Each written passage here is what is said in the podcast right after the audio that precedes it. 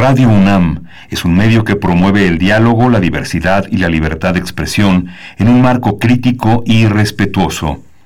Los comentarios expresados a lo largo de su programación reflejan la opinión de quien los emite, mas no de la radiodifusora. Radio UNAM presenta Primer Movimiento. El mundo desde la universidad.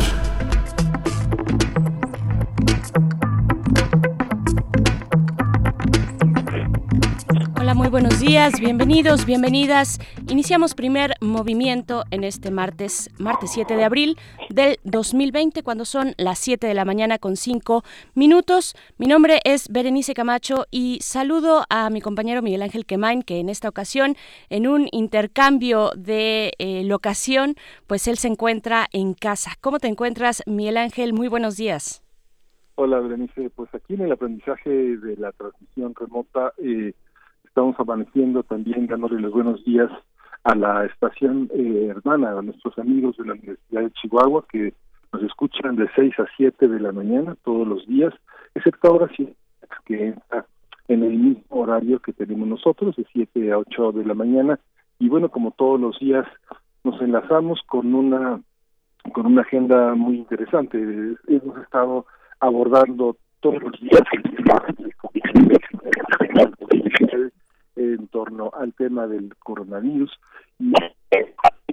Vamos, vamos a regresar contigo en un momentito más, querido Miguel Ángel para restablecer la comunicación. Eh, la línea está un poco viciada, pero bueno, como bien dices, le damos la bienvenida a la Radio Universidad en Chihuahua.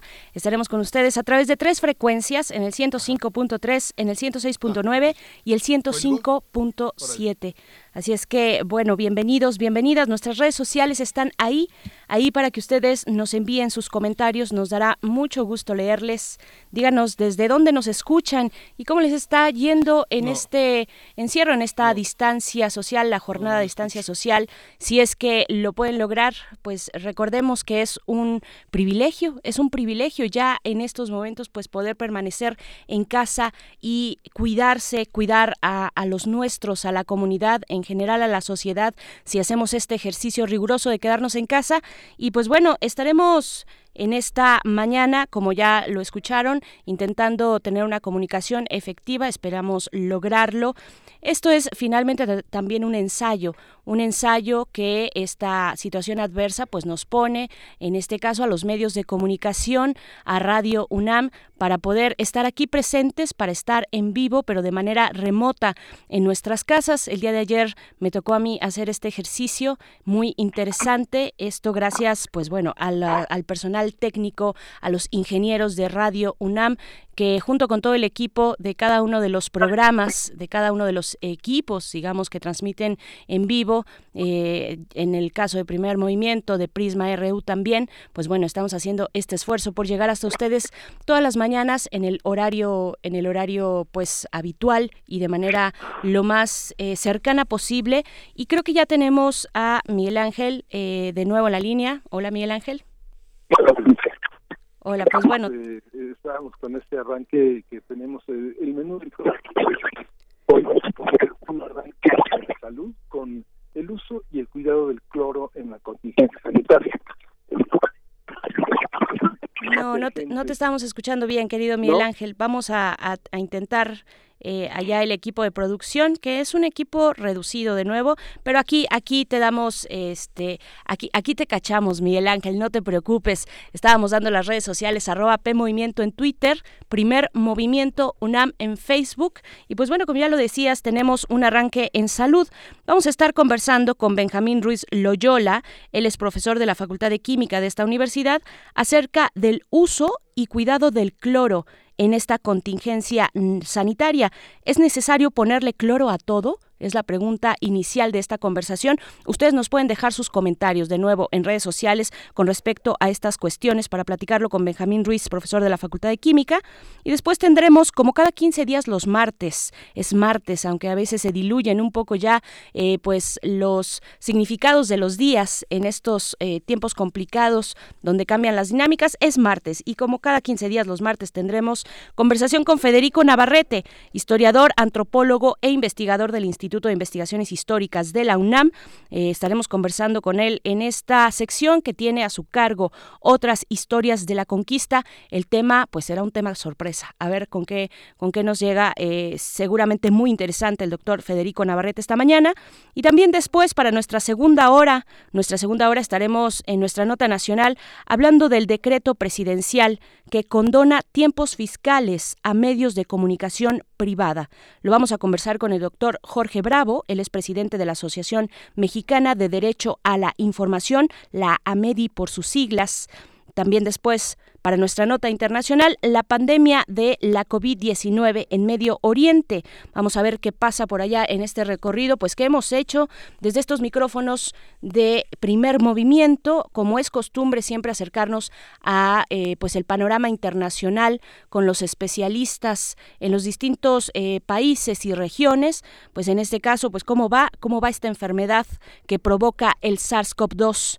Vamos a conversarlo con Moisés Garduño, él es profesor de la Facultad de Ciencias Políticas y Sociales de la UNAM, especialista en estudios árabes e islámicos contemporáneos.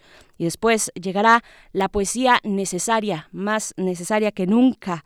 Eh, eso lo venimos diciendo ya desde hace un rato, desde hace varias semanas, varios meses. La adversidad pues nos ha agarrado y la poesía nos cobija. Eh, estaré, bueno, compartiéndoles algo de poesía esta mañana para después tener nuestra mesa del día. Vamos a conversar sobre un tema un ángulo interesante que se ha presentado en las conferencias de salud de las 7 de la tarde a cargo de López, del subsecretario López Gatel.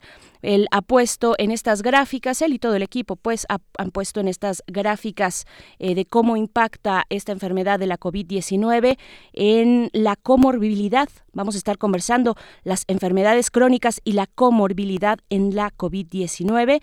Esto con dos invitados, el doctor Salvador Villalpando Carrión, pediatra, eh, gastroenterólogo, perdón, especialista en nutrición, es también profesor de la Facultad de, de Medicina de la UNAM y miembro de la Academia Mexicana de Pediatría. También nos acompañará en esa misma conversación la doctora Guadalupe Ponciano, profesora del Departamento de Salud Pública de la Facultad de Medicina, también de la UNAM, y coordinadora del programa de investigación y prevención del tabaquismo de la misma facultad. Esto para nuestra mesa del día pues bueno, hay que poner atención a esta cuestión que se presenta cada día en la conferencia de salud, la comorbilidad.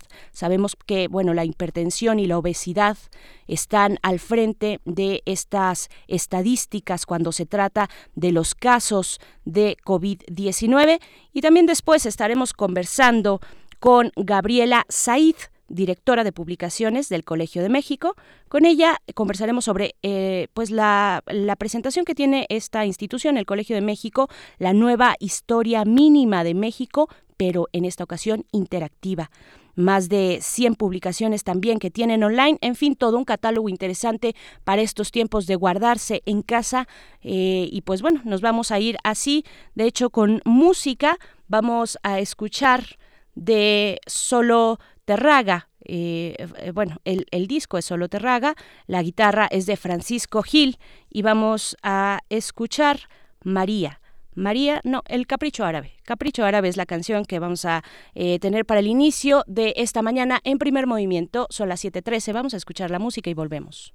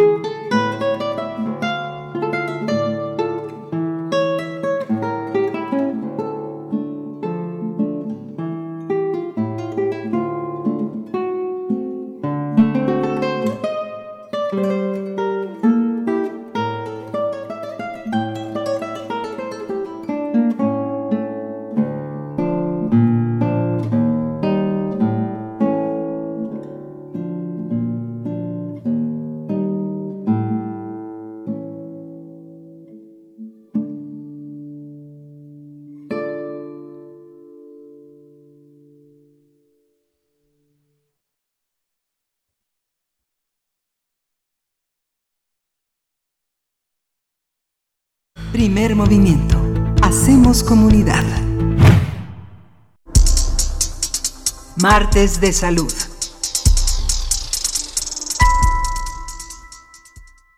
El cloro se utiliza principalmente como purificante, puesto que reduce las posibilidades de contaminación por bacterias, hongos, parásitos y virus en agua potable y piscinas públicas. También se emplea para desinfectar el hogar, mobiliarios, equipos y áreas hospitalarias. Con más precisión, la sustancia que podemos encontrar en todos los, hogares recibe el nombre de hipoclorito de sodio. Este producto, también conocido como lejía, sirve para limpiar superficies, blanquear ropa, desinfectar alimentos y potabilizar el agua. A pesar de sus múltiples usos, es importante subrayar las precauciones al emplear esta sustancia. Es muy importante evitar el contacto directo, puesto que su acción corrosiva puede causar quemaduras en la piel y los ojos cuando se encuentra en grandes concentraciones. Asimismo, es recomendable no ingerir dosis superiores a las recomendadas para evitar cualquier síntoma de intoxicación a punto de entrar en la última fase por la actual contingencia de salud, desinfectar áreas comunes de nuestro hogar es altamente recomendado. Sin embargo, el uso excesivo del cloro genera problemas en el sistema inmunológico, debilitándolo. El peligro de contagio aumenta porque las mucosas de los ojos, nariz y garganta son afectadas de manera directa. A su vez, no está del todo comprobado que el hipoclorito de sodio elimine por completo la cepa de coronavirus que se ha propagado actualmente, por lo que comprar y usar el producto de forma desmedida no garantiza su efectividad. Y pues vamos a conversar eh, sobre el uso del cloro ante esta contingencia sanitaria y las precauciones que debemos tener con este químico en nuestros hogares en nuestros espacios de trabajo. Y para ello nos acompaña en la mañana esta línea, eh, eh, en esta, en la línea de primer movimiento, Benjamín Ruiz Loyola. Él es profesor de la Facultad de Química de la UNAM y nos da mucho gusto poder conversar con usted, profesor Benjamín Ruiz. Muy buenos días, ¿cómo se encuentra esta mañana? Buenos días, Berenice, gracias por la invitación. Bien, afortunadamente estamos eh, aguantando Qué bueno, qué bueno. De eso, de eso se trata. Hay que estar protegidos. Y pues bueno, uno de los eh, elementos, uno de los productos que eh, pues se han caracterizado en su uso durante esta contingencia es precisamente el cloro. ¿De qué se trata? ¿De qué hablamos cuando hablamos del cloro y del uso que le damos los humanos? ¿Cómo eh, poder describirlo en sus concentraciones, en sus distintos tipos? Eh, ¿cuáles, la, ¿Cuáles son las medidas que nosotros debemos utilizar para eh, emplear el cloro en la limpieza de nuestros hogares? Mira, Berenice, como bien lo mencionabas, es un elemento multifacético porque para nuestras casas lo compramos bien para blanquear ropa, para este, eliminar manchas. Y, su poder eh, nos queda claro cuando por algún accidente el cloro cae sobre la ropa de color porque va a quedar una mancha una mancha blanquecina. ¿por qué? porque el poder oxidante del cloro va a destruir el colorante que le daba color a nuestra ropa y nos va a dejar manchas manchas blancas que a lo mejor resultan muy interesantes o muy elegantes, pero que no era lo que lo que buscábamos. Este ese poder eh, oxidante es lo que sirve para de alguna manera atacar bacterias, atacar eh, hongos, microorganismos patógenos y por eso es muy empleado para potabilizar agua. Prácticamente el 95% del agua que nos llega viene eh, precisamente eh, clorada y a veces hay tanto cloro en el agua que el olor nos es este muy penetrante y es una concentración sumamente baja la que nos puede llegar en el agua potable. Cuando nosotros compramos en el supermercado las botellas de, de cloro, percibimos un olor muy penetrante, muy fuerte, y sabemos que no lo podemos usar directamente, que lo debemos eh, de alguna manera diluir para poderlo manejar. Sabemos también que necesitamos utilizar guantes. ¿Por qué? Porque si no utilizamos guantes, entonces podemos tener inclusive quemaduras muy fuertes en, en la piel. Sabemos que no lo podemos eh, respirar directamente porque puede provocar no solo irritación, sino quemaduras en las mucosas, como lo mencionabas, en, la nariz, en la garganta, en los ojos, aún en los oídos inclusive. Y este hipoclorito de sodio, que realmente es una disolución de cloro gaseoso en hidróxido de sodio, eh, lo que lo que provoca es precisamente reacciones de oxidación muy fuertes y su concentración en las en las presentaciones caseras es una eh, presentación de concentración muy baja, eh, alrededor de 3% más o menos, para que nos demos una, una idea.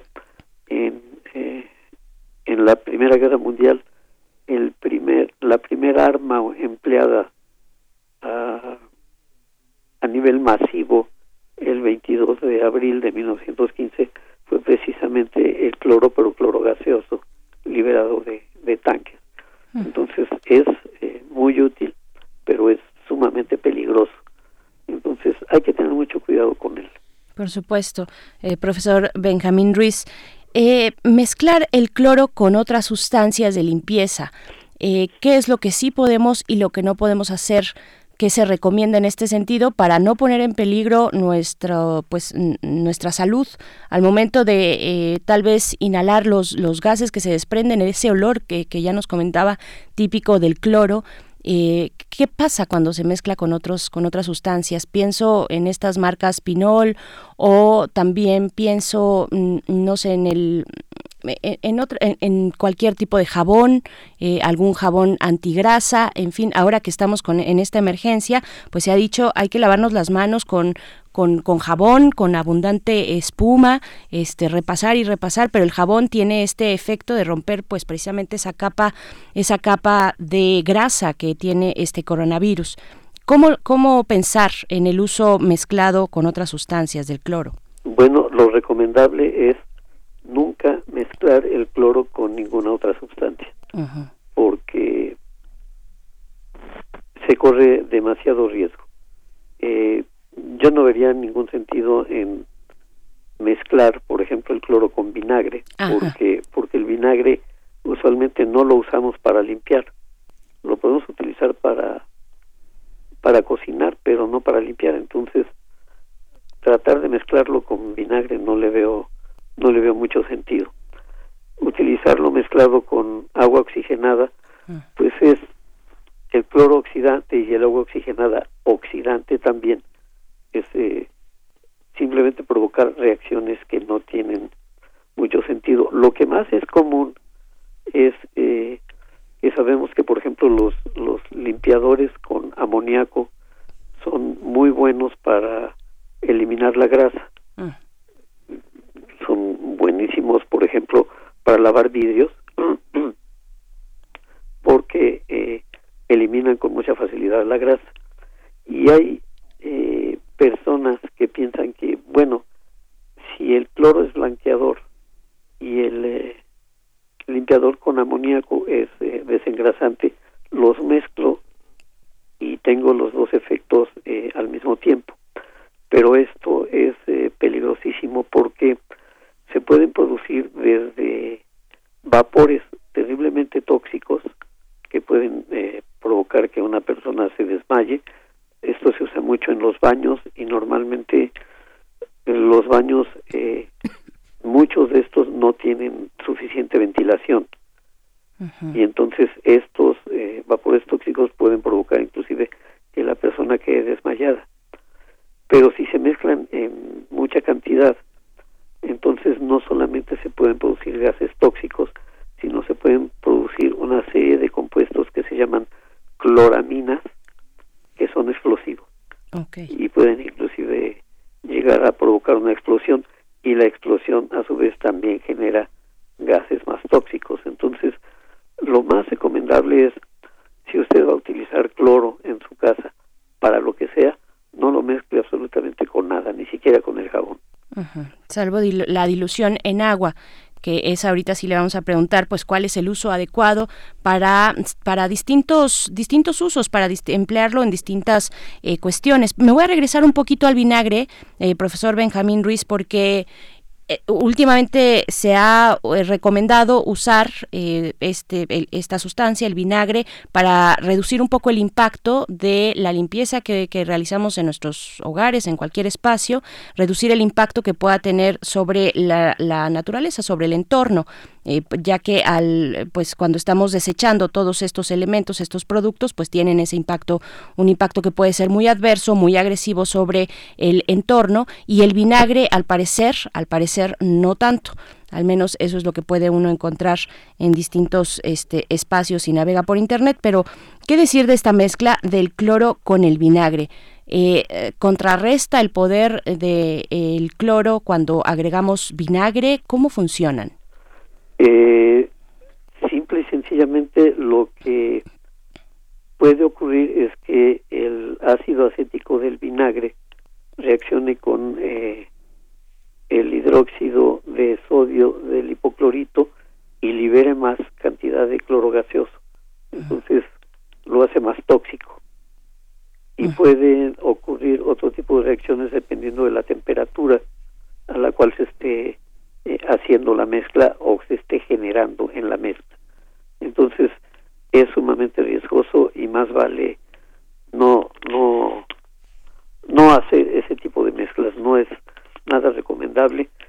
Pueden ocurrir muchos eh, tipos de reacciones dependiendo insisto de la temperatura que alcance la la dilución. Entonces lo recomendable es no hacer este tipo de mezclas si queremos eh, desinfectar alimentos, por ejemplo, lo que es recomendable es tomar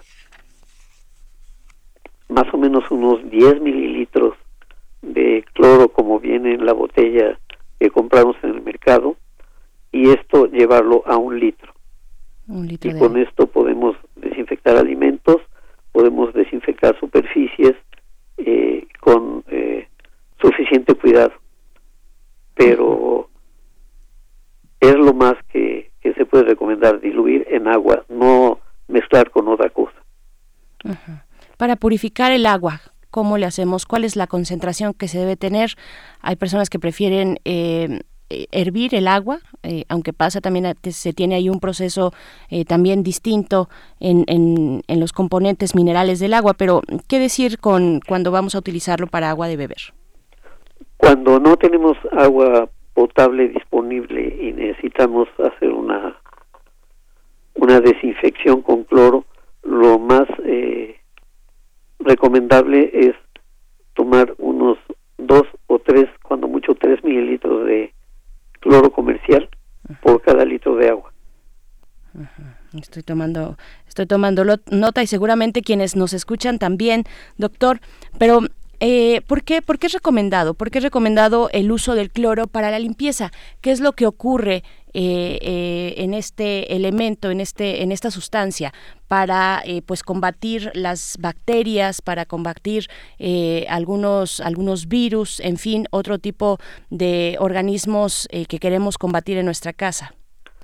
Su poder oxidante es sumamente fuerte y ataca, en el caso de microorganismos patógenos ataca la parte exterior, en el caso de las bacterias, de la pared celular, en el caso proteína que envuelve al ARN, que es el que el que finalmente caracteriza al virus y la destruye.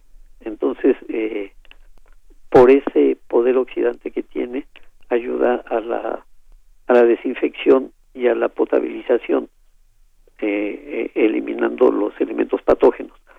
Es un poder muy fuerte que si nos cae en la, en la piel directamente, pues va a ser exactamente lo mismo. Va a empezar a destruir nuestras células, va a atacar la, la grasa que recubre nuestra piel, la grasa natural, y entonces eh, vamos a tener la sensación de quemadura porque es efectivamente una quemadura química lo que va a provocar claro. y, en algún momento, antes de despedirnos de esta conversación, eh, profesor Benjamín Ruiz Loyola, eh, llegaremos a la parte de los cuidados, de cómo protegernos frente al uso de este tipo de sustancias, específicamente el cloro. Pero un poquito antes, tal vez nos vendría bien eh, pensar un poco en la historia, en la historia del uso de esta sustancia. ¿Se tiene registro? De el momento en el que se empezó a utilizar para desinfectar eh, espacios, espacios tal vez hospitales, empezando tal vez por ahí, eh, o, o, después también este paso hacia los hogares. ¿Tenemos un poco de historia del cloro? Yo desconozco en realidad si hay esta historia y este momento histórico en el que se decidió utilizar el cloro de esta manera, pero yo lo podría relacionar con eh, habiéndolo usado durante la Primera Guerra Mundial como arma química y ver los efectos secundarios que haya provocado estas nubes enormes de, de cloro que se abatieron en primera instancia sobre Ypres en Bélgica, es muy posible que hayan encontrado que uno de los efectos secundarios fue la eliminación de microorganismos y la potabilización del agua. No sé si antes de eso ya se utilizaba para potabilizar el agua. Eh, realmente no lo no lo he estudiado así porque yo lo he estudiado siempre desde el punto de vista de, de arma química y sus efectos como como corrosivo y como y como agresivo. Entonces sí no tengo la información para para poder aseverar cuándo se empezó a utilizar como como un elemento indispensable para potabilizar agua, para desinfectar, pero este, pero sí eh, puedo afirmar que más del 95% del agua en todo el mundo se, se potabiliza con, con cloro. Y esa es una de las razones por las cuales no se puede prohibir aunque sea un arma química y entonces hace que en uno en algún momento los grupos terroristas puedan tener acceso al cloro con relativa facilidad. Ese es, también un ángulo interesante. Tenemos algunas preguntas por acá, eh, profesor nos, nos dicen eh, directamente si, bueno, en el, en el mercado, en el, en el mercado de manera amplia, me refiero en ese espacio donde intercambiamos bienes y demás, hay distintas marcas, distintas marcas de cloro y sobre todo distintos usos. Algunos eh, vienen empaquetados, algunos eh, envases empaquetados con la leyenda de que es de uso de uso exclusivo tal vez para para mascotas, ¿no? O sea, para limpiar los espacios donde están las mascotas, bueno, los animales de compañía, otros eh, para limpiar la ropa, son para eso, otros para tal vez otros usos, los, los limpiar los pisos, en fin, una gran variedad. Y pareciera que uno tiene que comprar cada uno de estos de estos elementos o si no pues la casa va a estar este no correctamente sanitizada eso es al menos lo que la publicidad nos hace pensar. ¿Qué tan cierto es esto? Estos, todas estas versiones del cloro tienen en realidad alguna diferencia entre sí o es básicamente lo mismo y lo único que cambia es la etiqueta? Prácticamente lo que cambia es la etiqueta. Puede haber eh, eh, que se ponga algún otro eh, compuesto que pueda ayudar a, a justificar la venta supuestamente para distintos usos pero finalmente el, el cloro que vamos a utilizar es exactamente el mismo, es hipoclorito de sodio y entonces podemos comprar el, el más barato y utilizarlo directamente. Con guantes y con todos los cuidados que hemos, que hemos ya mencionado. Ajá, y yo creo que antes de despedirnos, ahora sí hay que enfatizar un poco, profesor, si le parece, en los cuidados que debemos tener, en los cuidados al momento de usar el cloro en nuestras casas, ahora que también eh, estamos en una época, empezando una época de calor, ¿no? donde tal vez se puede encerrar un poco eh, el calor y subir la temperatura en nuestros hogares y nosotros estamos aplicando constantemente estas soluciones con agua y cloro, ¿qué cuidados debemos tener al momento de utilizarlo en nuestras casas? Básicamente yo diría que son dos principales. El primero, que las áreas estén bien ventiladas, este, que la persona no permanezca mucho tiempo en el lugar si no se puede ventilar adecuadamente.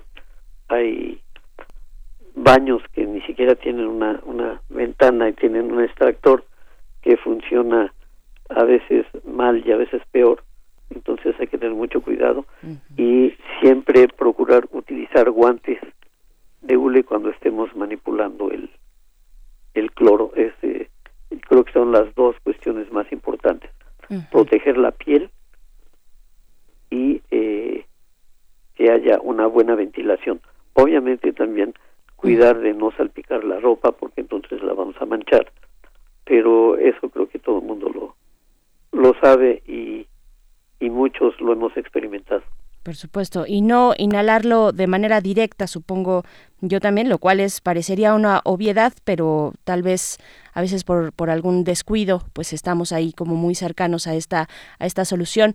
Pues eh, profesor Benjamín Ruiz Loyola, profesor de la Facultad de Química de la UNAM, le agradecemos mucho esta conversación, le mandamos un abrazo con sana distancia desde la cabina de primer movimiento aquí en Radio UNAM. Muchísimas gracias. Gracias a ustedes por la invitación, que tengan un buen día y seguiremos en contacto. Perfecto, muchas gracias. Pues ahí están estas recomendaciones. ¿Ustedes qué opinan? ¿Cómo están utilizando los distintos productos que se encuentran en el mercado para sanitizar sus, sus casas, sus hogares?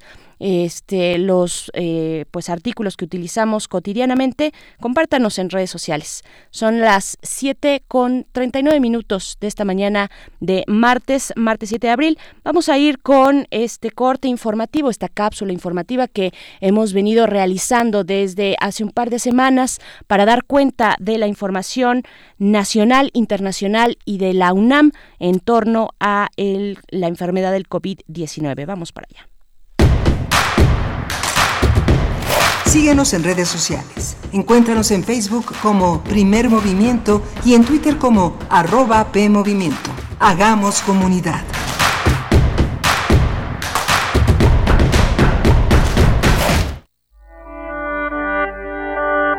COVID-19. Ante la pandemia, sigamos informados.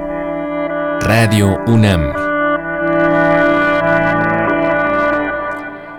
Ya pudimos establecer una buena comunicación con mi compañero Miguel Ángel Quemain. Bienvenido de nuevo, Miguel Ángel. Gracias, Bernice, aquí estamos. Pues bueno, vamos con la información nacional. El presidente Andrés Manuel López Obrador afirmó que su plan para enfrentar la crisis económica por el coronavirus será un modelo que será replicado, será replicado en todo el mundo. En su conferencia matutina, el mandatario dijo que las fórmulas pasadas del neoliberalismo ya quedaron superadas, pues quedó demostrado que solo generan más pobreza Arturo Herrera, el secretario de Hacienda, sostuvo ayer una reunión virtual con líderes parlamentarios de la Cámara de Diputados para analizar la situación económica de México y explicar las medidas anunciadas por el gobierno para enfrentar los efectos de la contingencia sanitaria.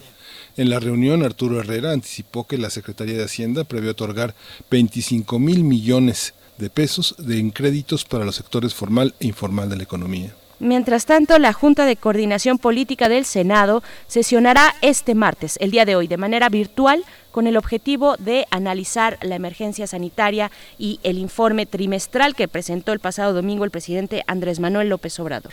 Claudia Sheinbaum, jefa de gobierno de la Ciudad de México, informó ayer que la afluencia vehicular ha disminuido poco más del 60%. En una conferencia de prensa, Sheinbaum también destacó que el transporte público ha bajado la movilidad de usuarios hasta en un 70% ante las medidas implementadas por la COVID-19. La jefa de gobierno también advirtió que las empresas y negocios que despidan a sus trabajadores usando como pretexto la actual pandemia no contarán con ningún apoyo de su administración.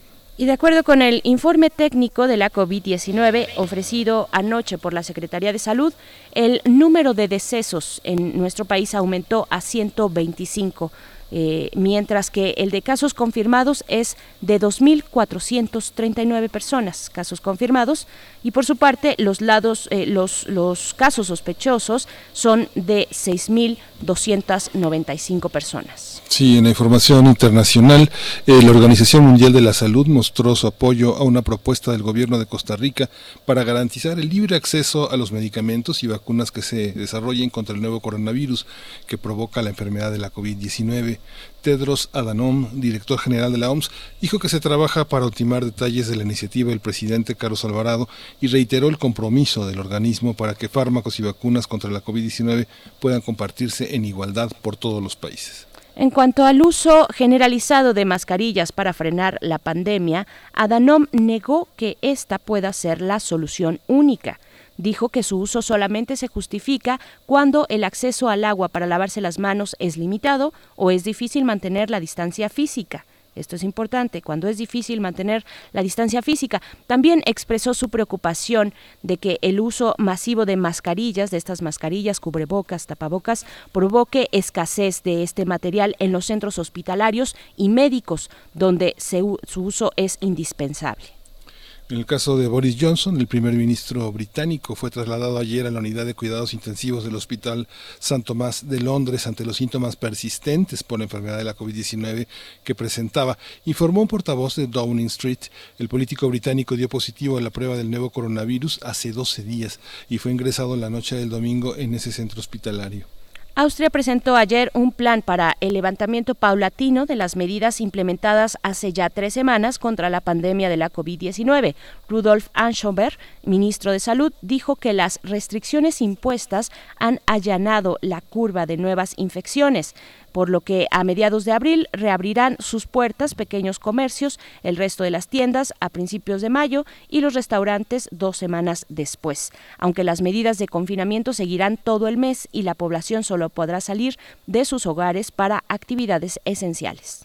En Italia, el gobierno aprobó un decreto para garantizar hasta el 90% en créditos a empresas por un valor de, no, por 200 mil millones de euros. Roberto Gualtieri, que es ministro de Economía en Italia, explicó que la medida busca facilitar liquidez a las empresas afectadas por la crisis del nuevo coronavirus. En Perú, el gobierno del presidente Martín Vizcarra evalúa imponer un confinamiento total a la población los próximos días jueves o viernes santos ante el incremento de casos que han elevado la curva de contagios del COVID-19. En Palacio de Gobierno, el mandatario dijo ayer que Perú todavía no llega a la parte más difícil, pero afirmó que la curva ha sido aminorar, aminorada gracias a las medidas de inmovilidad a nivel nacional y a la distancia social implementadas. Hasta ahora, Perú registra 2.561 casos, 92 personas fallecidas por esta enfermedad que provoca la, el SARS-CoV-2. Sí, en Brasil, las autoridades del estado de Sao Paulo, el más afectado de ese país por los contagios de la COVID-19, prolongaron por dos semanas más la cuarentena, pero aún así prevén la muerte de alrededor de 100.000 personas en los próximos seis meses por enfermedad provocada por el nuevo coronavirus. Sao Paulo contabiliza casi 5.000 casos y 275 muertos por la COVID-19. En Estados Unidos pues, se superó los, las 10.000 muertes por esta enfermedad.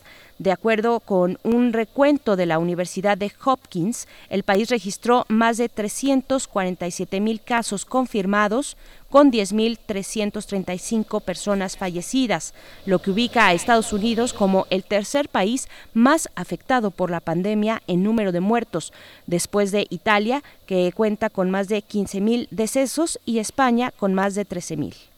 En la información que corresponde de la UNAM, eh, una de las recomendaciones más mencionadas para prevenir el contagio del nuevo coronavirus que provoca la enfermedad del COVID-19 es no tocarse la cara.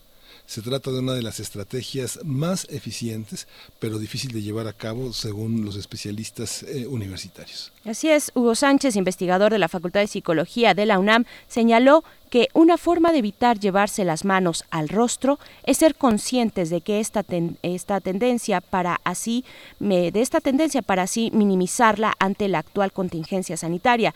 Dijo que al hacerlo de esta forma podremos controlar este impulso natural. Y bueno, hasta aquí la información nacional, internacional y de la UNAM ante esta epidemia de la COVID-19. Vamos a ir con música. Creo que tú nos vas a compartir, Miguel Ángel, si no, yo, yo tengo por Sí, sí, sí, yo este, no la tengo a la mano. Perfecto, entonces yo les comento por aquí, lo que vamos a escuchar es de Axel Trio, la canción es Digital World, bueno, ahora que estamos comunicándonos solamente a través de pantallas, pero no dejamos de hacerlo, no dejamos de estar en contacto, pero a través de eh, una pantalla y del mundo digital, vamos a escuchar y volvemos.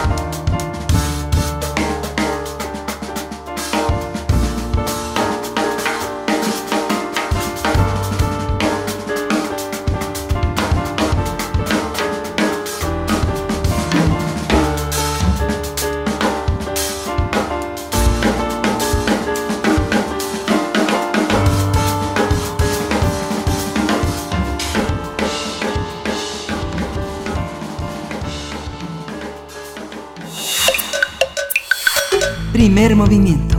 Hacemos comunidad. Otras historias de la conquista. estamos de vuelta, estamos de vuelta y nos acompaña ya en la línea de Radio UNAM Federico Navarrete. Él es historiador, antropólogo e investigador del Instituto de Investigaciones Históricas de la UNAM. Eh, también, bueno, es autor de diversos artículos, libros y novelas sobre la historia de los pueblos originarios de América y también sobre el racismo en México y está a cargo de esta sección, otras historias de la conquista y nos da mucho gusto saludarte esta mañana. Federico Navarrete, ¿cómo estás? Buenos días. Hola, buenos días, ¿cómo estás? Berenice, ¿cómo estás, Miguel Ángel? Hola, Yo Federico, estoy bien, buenos días. espero que ustedes también. Sí, nosotros muy bien también. Gracias, Federico. Estamos, bueno. estamos muy bien, pero hay que tener precaución porque además de esta enfermedad del COVID-19 hay una pandemia igualmente peligrosa y contagiosa que es la del miedo. Y tú nos vas a hablar un poco en estos momentos. Cuéntanos, por favor. Sí, justamente mi reflexión seguirá la que hicimos, empe- empezamos hace dos semanas sobre los paralelos históricos y la- las epidemias de la conquista, la de 1520, y la pandemia que estamos viviendo ahora, justamente 500 años después, ¿no? Y, y, pues el- la semana pasada hablamos un poco de la duela que llegó a Mesoamérica y que tuvo un impacto muy fuerte sobre los mexicas y también sobre los otros pueblos indígenas, los aliados de los españoles, como provocó una gran mortandad. Y esta semana lo que quería era que habláramos de las consecuencias, pues que podríamos decir sociales o culturales de la de esta epidemia, que, que también pueden tener paralelos con la situación en la que estamos viviendo ahora, ¿no? Eh, el primer punto a considerar es que las epidemias son fenómenos que ponen en crisis cualquier orden social porque van más allá de lo social. O sea, son finalmente fenómenos biológicos, son producto de generalmente de algún patógeno, de una bacteria, de un virus que, que infecta a la población y que provoca enfermedad y muerte, por lo tanto escapa de manera directa al control político, digamos, de los gobernantes. O sea, no son actos humanos que puedan ser gobernados como se gobiernan los actos humanos y desde luego pues al, al, ir más allá de lo humano involucra por un lado lo que nosotros llamamos naturaleza es decir toda la realidad biológica y física que estudia la ciencia en nuestra cultura pero también implica el fenómeno que va más allá los fenómenos sobrenaturales que tendrían que ver con la, las acciones los castigos la voluntad de los dioses o, o, de Dios, dependiendo de la religión, en singular o plural, o de los seres sobrenaturales en general, espíritus, eh, muertos, diversos seres eh, no tangibles que, actúan en nuestro mundo de acuerdo con las creencias de muchas culturas, ¿no? En, en el siglo XVI, aunque tenemos poca información directa de la epidemia, sí es plausible pensar que, que la llegada de esta enfermedad desconocida que provocó tantos muertos también contribuyó a debilitar la confianza que la población mexica y que también el resto de la población de Mesoamérica, la admiración y el miedo que sentían hacia los gobernantes mexicas. Eh, para los habitantes de México Tenochtitlan, los, el pueblo mexica como tal, pues parte de los deberes de un gobernante, de un tlatoani, era proteger a su población contra desastres, lo que nosotros llamamos desastres naturales o enfermedades, que en esa época eran considerados como resultado de generalmente del descontento de los dioses. Entonces el hecho de que hubiera una mortandad terrible por una enfermedad, pues podía ser interpretada como el signo de que el gobernante no había hecho bien su trabajo de tener satisfechos a los dioses. O una vez que empezaba la enfermedad, si esta continuaba, no estaba haciendo bien su trabajo de apaciguar a los dioses, de darles algo para que dejen de atacar a, a la población.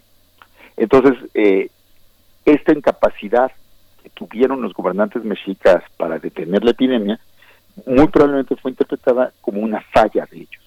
No supieron apaciguar a los dioses, no supieron tener contentos a los dioses, y por eso sucedió esto.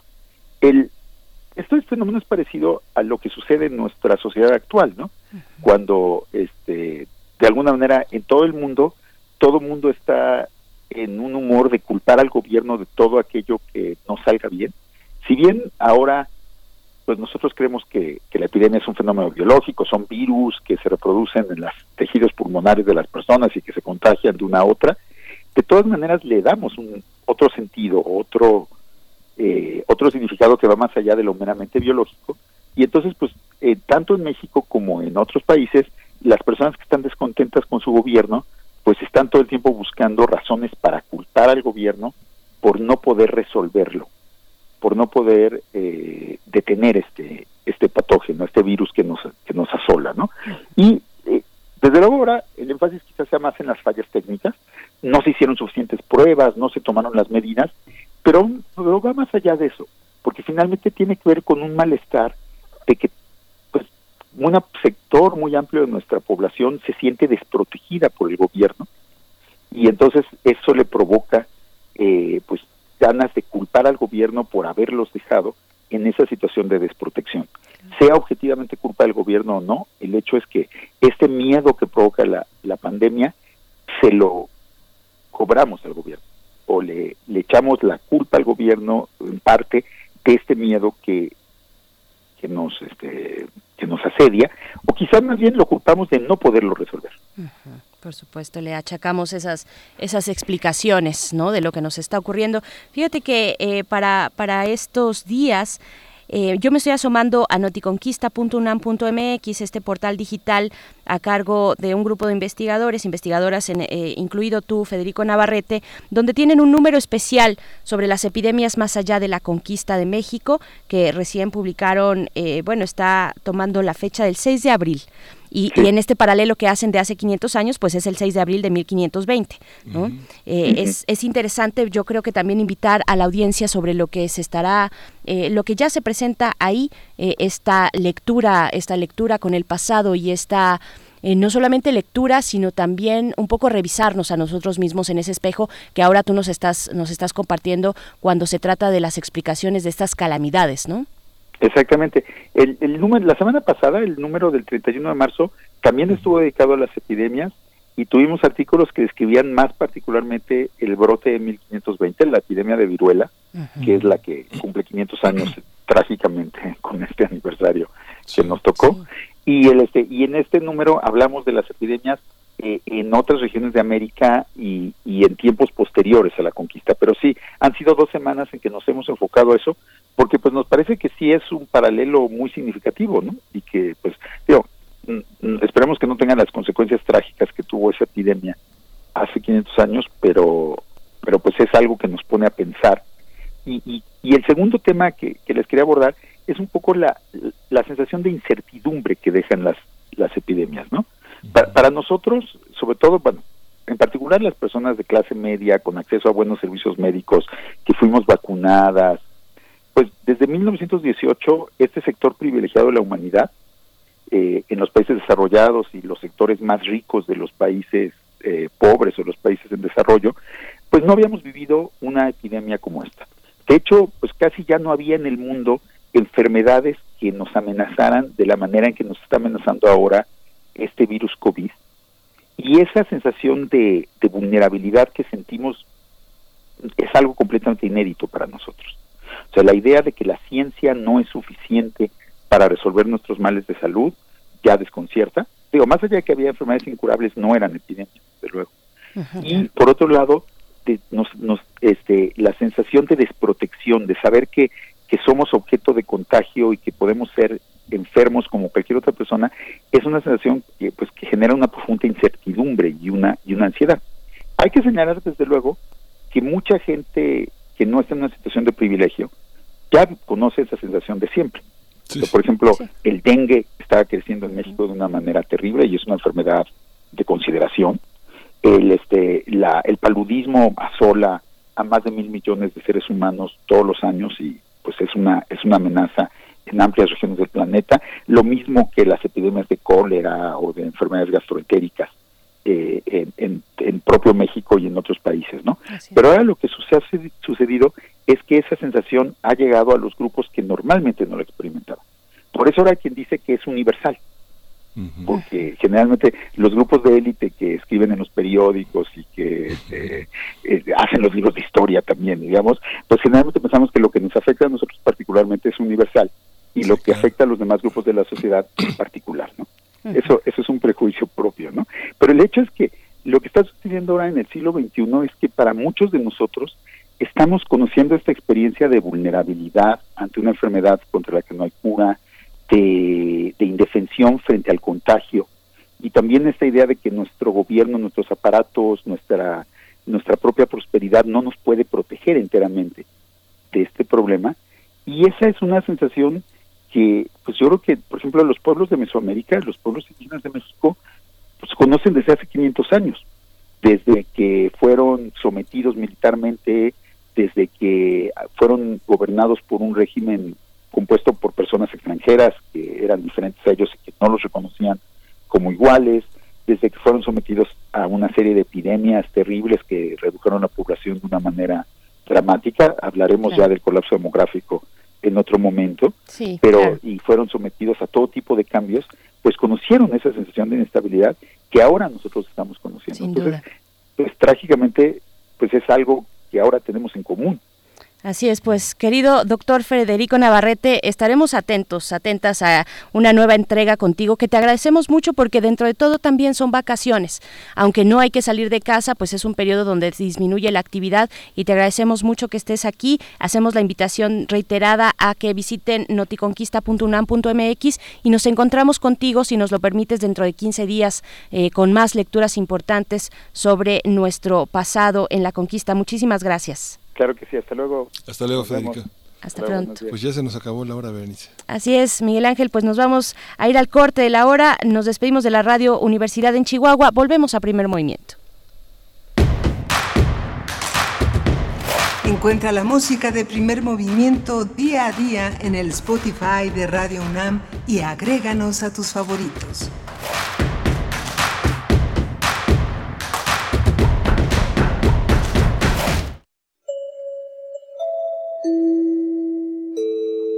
Informamos a nuestra apreciable audiencia que debido a la contingencia sanitaria y de acuerdo con las recomendaciones de la Secretaría de Salud, quedan suspendidas todas las actividades culturales en la sala Julián Carrillo hasta nuevo aviso, así como los talleres y cualquier otra actividad presencial. Estamos tomando todas las precauciones necesarias para garantizar la seguridad. Te sugerimos seguir las recomendaciones de salubridad pertinentes y salir lo menos posible de casa. Gracias por su atención. Radio UNAM, Experiencia Sonora. Para proteger la salud de todas las personas y siguiendo las recomendaciones de las autoridades sanitarias, los módulos del INE suspenderán su servicio hasta nuevo aviso. Nuestros módulos atienden diariamente decenas de miles de ciudadanas y ciudadanos a lo largo y ancho del país, por lo que de esta forma evitaremos que sean un punto de contagio del nuevo coronavirus. Encuentra más información en INE.mx. Para protegernos, contamos todas, contamos todos. INE. Hola, soy Susana Distancia. Tengo un superpoder que me ayuda a frenar al COVID-19. Cuando extiendo mis brazos, puedo crear un espacio de metro y medio que me mantiene lejos del malvado coronavirus. Esa es la sana distancia. ¿Sabes qué es lo mejor? Que tú también lo tienes. Pero ojo, aunque tenemos que estar separados, unidos y solidarios, saldremos adelante. Porque si te cuidas tú, nos cuidamos todos. Gobierno de México.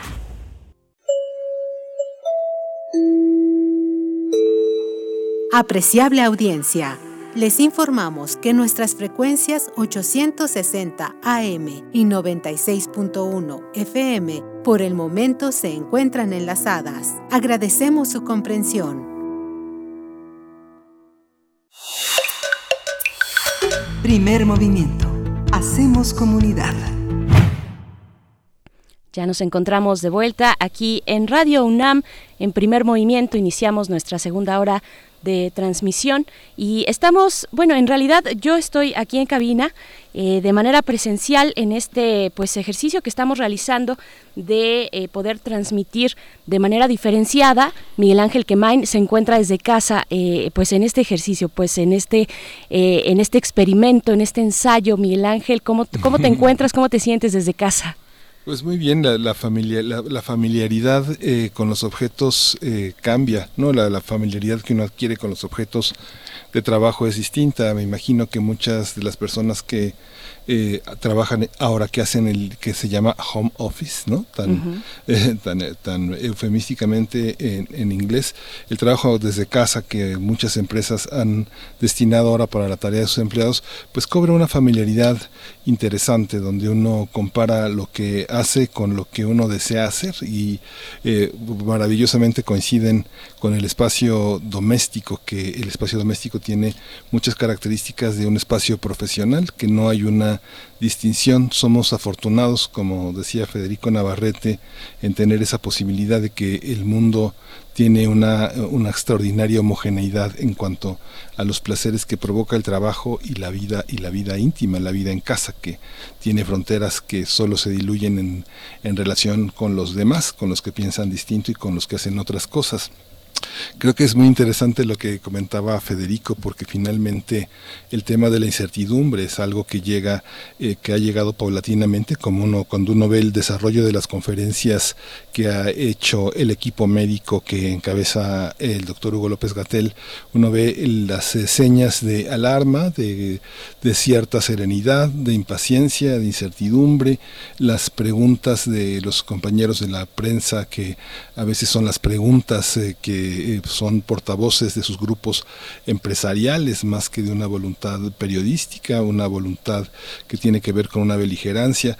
Todo eso es, es interesante. Hemos visto en estas semanas como muchas personas que se encerraron, que pensaron que era muy grave la situación y que no ven eh, medrar a nadie a su alrededor, de pronto bajan la guardia y de pronto salen y no, no ha pasado nada, todo, todo está por pasar, hay, una, hay que prevenirnos frente a esa incertidumbre que en el terreno de la psicología se llaman como actitudes maníacas en las que de pronto después de muchísima tensión, de muchísima incertidumbre, de pronto aparece un pensamiento en su mente y dicen, no, no pasa nada, aquí no ha pasado nada, hay que salir, nos estamos volviendo locos aquí adentro, hay que salir a la calle y justamente ahí en esa en ese territorio es donde podemos encontrar un espacio de fragilidad que, que, no nos imaginábamos que nos iba a suceder, ¿no? Creo, creo, que no hay que bajar la guardia, ¿no? Quédese en casa, quédese en casa, quédese en casa, Berenice. Así es, es lo que ha dicho el subsecretario Gatel. Eh, ponemos al corriente, al tanto, a quienes nos sintonizan a partir de este momento, a la radio Nicolaita. Qué gusto estar con ustedes. Estaremos a través del 104.3, llegando hasta Morelia, si así nos lo permiten, y esto gracias a la colaboración con la Universidad Michoacana de San Nicolás de Hidalgo. Y es que hace unos momentos tuvimos en esta sección de cada cada, 15 días los martes tenemos una sección de historia de la conquista a cargo del doctor Federico Navarrete, quien es investigador del Instituto de Investigaciones Históricas de la UNAM, y hablaba de esto precisamente, del miedo y también de la confianza. Ponía en perspectiva pues lo que ha significado para los pueblos históricamente relegados y olvidados, los pueblos indígenas, los pueblos originarios, lo que, lo que significa un momento como este que si bien está eh, se, se ha expandido por todo el planeta y toca a toda la humanidad, en ese sentido podríamos decir que es un, una enfermedad que no, eh, que no discrimina, que, es una enfermedad, lo decíamos hace un par de semanas, eh, alta, eh, profundamente democrática, pero también muy capitalista, porque si bien nos impacta a todos, nos impactará de manera diferenciada. Y creo que es interesante cómo estamos experimentando esta ruptura de la burbuja de las certezas y el confort eh, es importante sí detectar los detalles, los detalles mínimos de esta modificación en nuestras dinámicas de vida, en nuestra rutina cotidiana. Ahora tú lo decías, bueno, la misma disposición en la que tú, Miguel Ángel, te encuentras ahora desde tu casa transmitiendo un programa que cotidianamente lo harías aquí, en este espacio que está dispuesto para ello, pues cambia, cambia y te puedes fijar en los detalles, pero también hay que poner en perspectiva nuestro propio privilegio, me parece, eh, eh, nuestro propio privilegio y tal vez si me lo permiten, eh, pues mm, eh, ver ver el fenómeno observar cómo nos lamentamos tal vez en redes sociales de que no podemos salir cuando eh, en realidad también hay que darnos cuenta de que lo que estamos experimentando al no salir es un profundo privilegio. Es lo que tenemos y hay que hacer frente a este momento hay que cerrar filas. Así es que bueno son muchas reflexiones las que estamos dejando en estos espacios en este espacio en las redes sociales. Ustedes están invitados a colaborar también a compartir sus reflexiones arroba p movimiento en Twitter, Primer Movimiento UNAM en Facebook. Y pues Miguel Ángel, si te parece, nos vamos ya con nuestra nota nacional. Vamos a conversar con el doctor Jorge Bravo, él es presidente de la Asociación Mexicana de, Derecho a la Información, la AMEDI por sus siglas. El decreto presidencial que condona tiempos fiscales es eh, a medios de comunicación privada es el tema de nuestra nota nacional, así es que vamos para allá. Primer movimiento Hacemos comunidad. Nota Nacional. El presidente Andrés Manuel López Obrador renunció, eh, eh, renunció a los tiempos fiscales de radio y televisión que le corresponden al Ejecutivo Federal. Por tanto, estos espacios podrán ser utilizados por los concesionarios para que ellos puedan comercializarlos y así enfrenten la crisis económica generalizada por la pandemia del COVID-19. Sin embargo, estos tiempos no pueden ser vendidos porque la ley lo impide, por lo que agregar contenido de programación a la radio y televisión implica una mayor inversión de los concesionarios. El pasado viernes, el mandatario reiteró que firmaría ese documento porque su gobierno no requiere contratar publicidad en radio y televisión como lo hicieron administraciones anteriores, ya que él y su gabinete mantienen comunicación permanente e informa de manera directa a la población a través de las conferencias matutinas y las redes sociales. Por ley, a la Administración Federal le corresponde 40% de los tiempos fiscales, los cuales suman 18 minutos diarios en televisión y 35 en radio.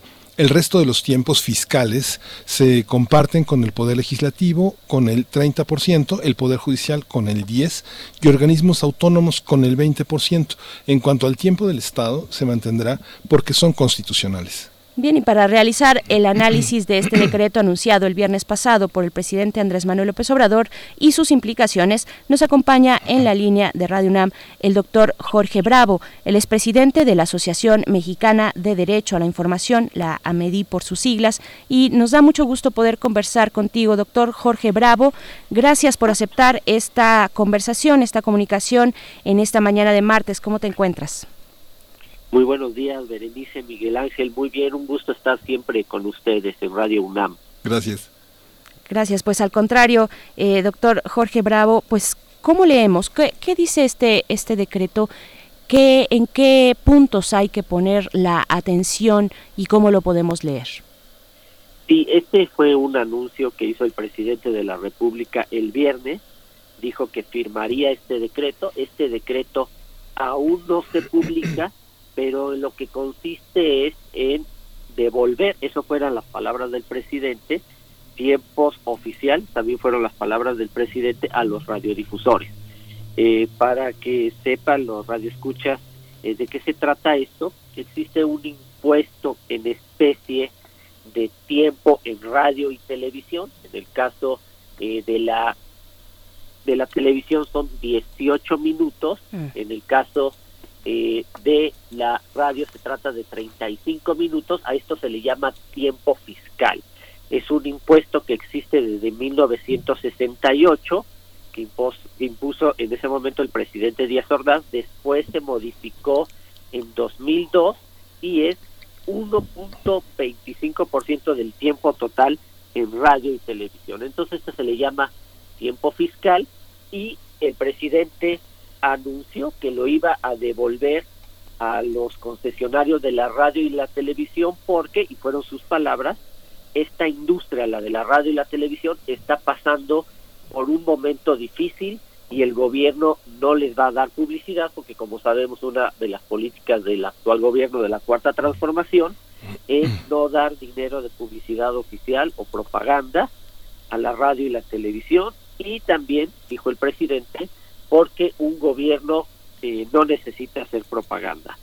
Eh, aquí hay varias implicaciones, eh, no se puede devolver un impuesto que nunca se les ha quitado, como bien mencionaban ustedes en la nota, esto no significa que la radio y la televisión va a poder vender más espacios en sus frecuencias porque no se puede por la ley y lo hace el presidente en el peor momento en el momento donde el Estado requiere de su máxima capacidad para comunicar, para difundir mensajes objetivos claros sobre la pandemia, sobre la emergencia que estamos viviendo en este momento. Entonces, eh, pues su anuncio fue muy desafortunado y solo estamos esperando que firme este decreto, aunque ojalá no lo haga.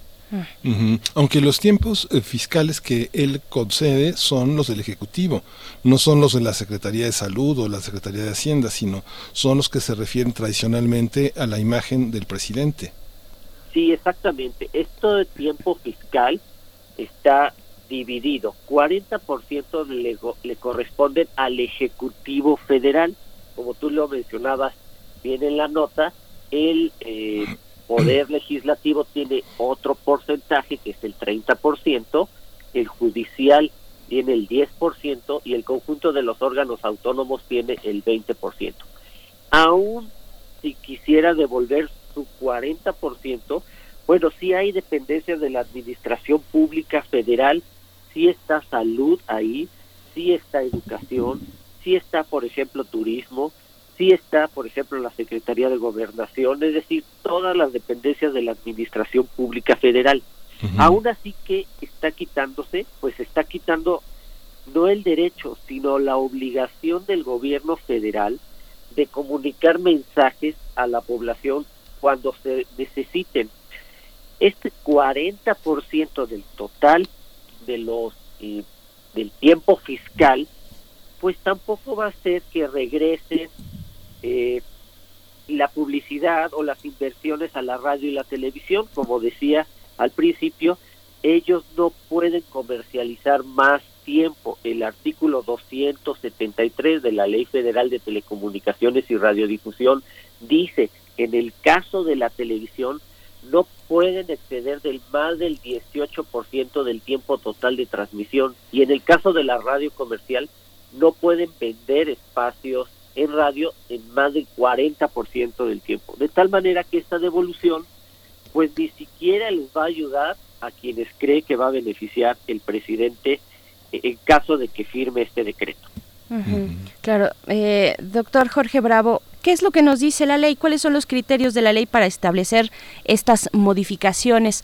¿Qué tan clara u opaca eh, o específica es la ley que, que, rige estos tiempos y las posibilidades que pueda tener? ¿no? Porque finalmente también además de que entraremos en materia de la relevancia de la información pública, de interés público en un momento como este, eh, es importante remitirnos a lo que establece la ley.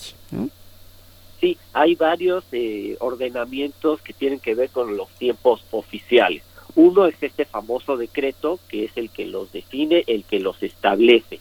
También está la Ley General de Comunicación Social, que es la que segmenta la, la proporción de cuánto le toca a cada uno de los poderes más los órganos autónomos. También está la ley federal de eh, telecomunicaciones y radiodifusión, donde ahí está el tiempo del Estado. ¿Quién administra este tiempo? La Secretaría de Gobernación.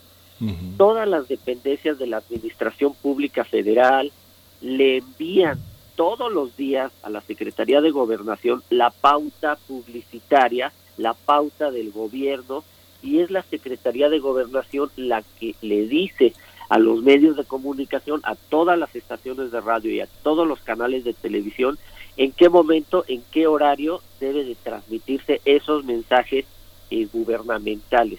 De tal manera que esta Secretaría de Gobernación pues dejaría de tener esa facultad para los propios mensajes, para las propias campañas del gobierno federal. Lo que pasa es que hemos estado muy acostumbrados a un mal uso de la comunicación social. El gobierno cree que anunciando eh, todas las acciones que hace y promoviéndose eso es comunicación social, pues no, en realidad tendría que hacer campañas como en este momento de beneficio social. Por ejemplo, deberíamos de tener siempre una campaña eh, de salud permanente, ahora que sabemos que hay que lavarse las manos, pues eh, que en cada oportunidad que tengamos. De tal manera que hay mucha reglamentación, hay una instancia que es la que los administra, que es la Secretaría de Gobernación, y estamos ante la situación en que el gobierno podría dejar de tener espacios para comunicar mensajes que no son de interés del gobierno, sino de interés de la población y de la sociedad en su conjunto. Como parte o paralela, las direcciones de difusión que dejarían de tener sentido, porque gran parte de la producción que hacen muchas de esas direcciones que están, que forman parte de la Dirección General de Comunicación Social o que son una eran una dirección general adjunta a la Dirección General de Comunicación, van a perder el sentido, porque muchas se dedican a hacer spots o a contratar empresas que los producen, eh, diseñadores que los eh, facturan, todo esta, todo este aparato que diseña lo que López Obrador llama propaganda, ¿no? Eh, en parte van a dejar de tener sentido porque el presidente tiene una, una confusión en la comunicación, valga la redundancia. El presidente cree que sus conferencias matutinas o las redes sociales es parte de la comunicación social y eso es solamente una estrategia. Los espacios en la radio y la televisión son de una industria regulada, es de una industria que utiliza el espectro radioeléctrico. El espectro radioeléctrico es propiedad de la nación, no es propiedad de los dueños de los medios.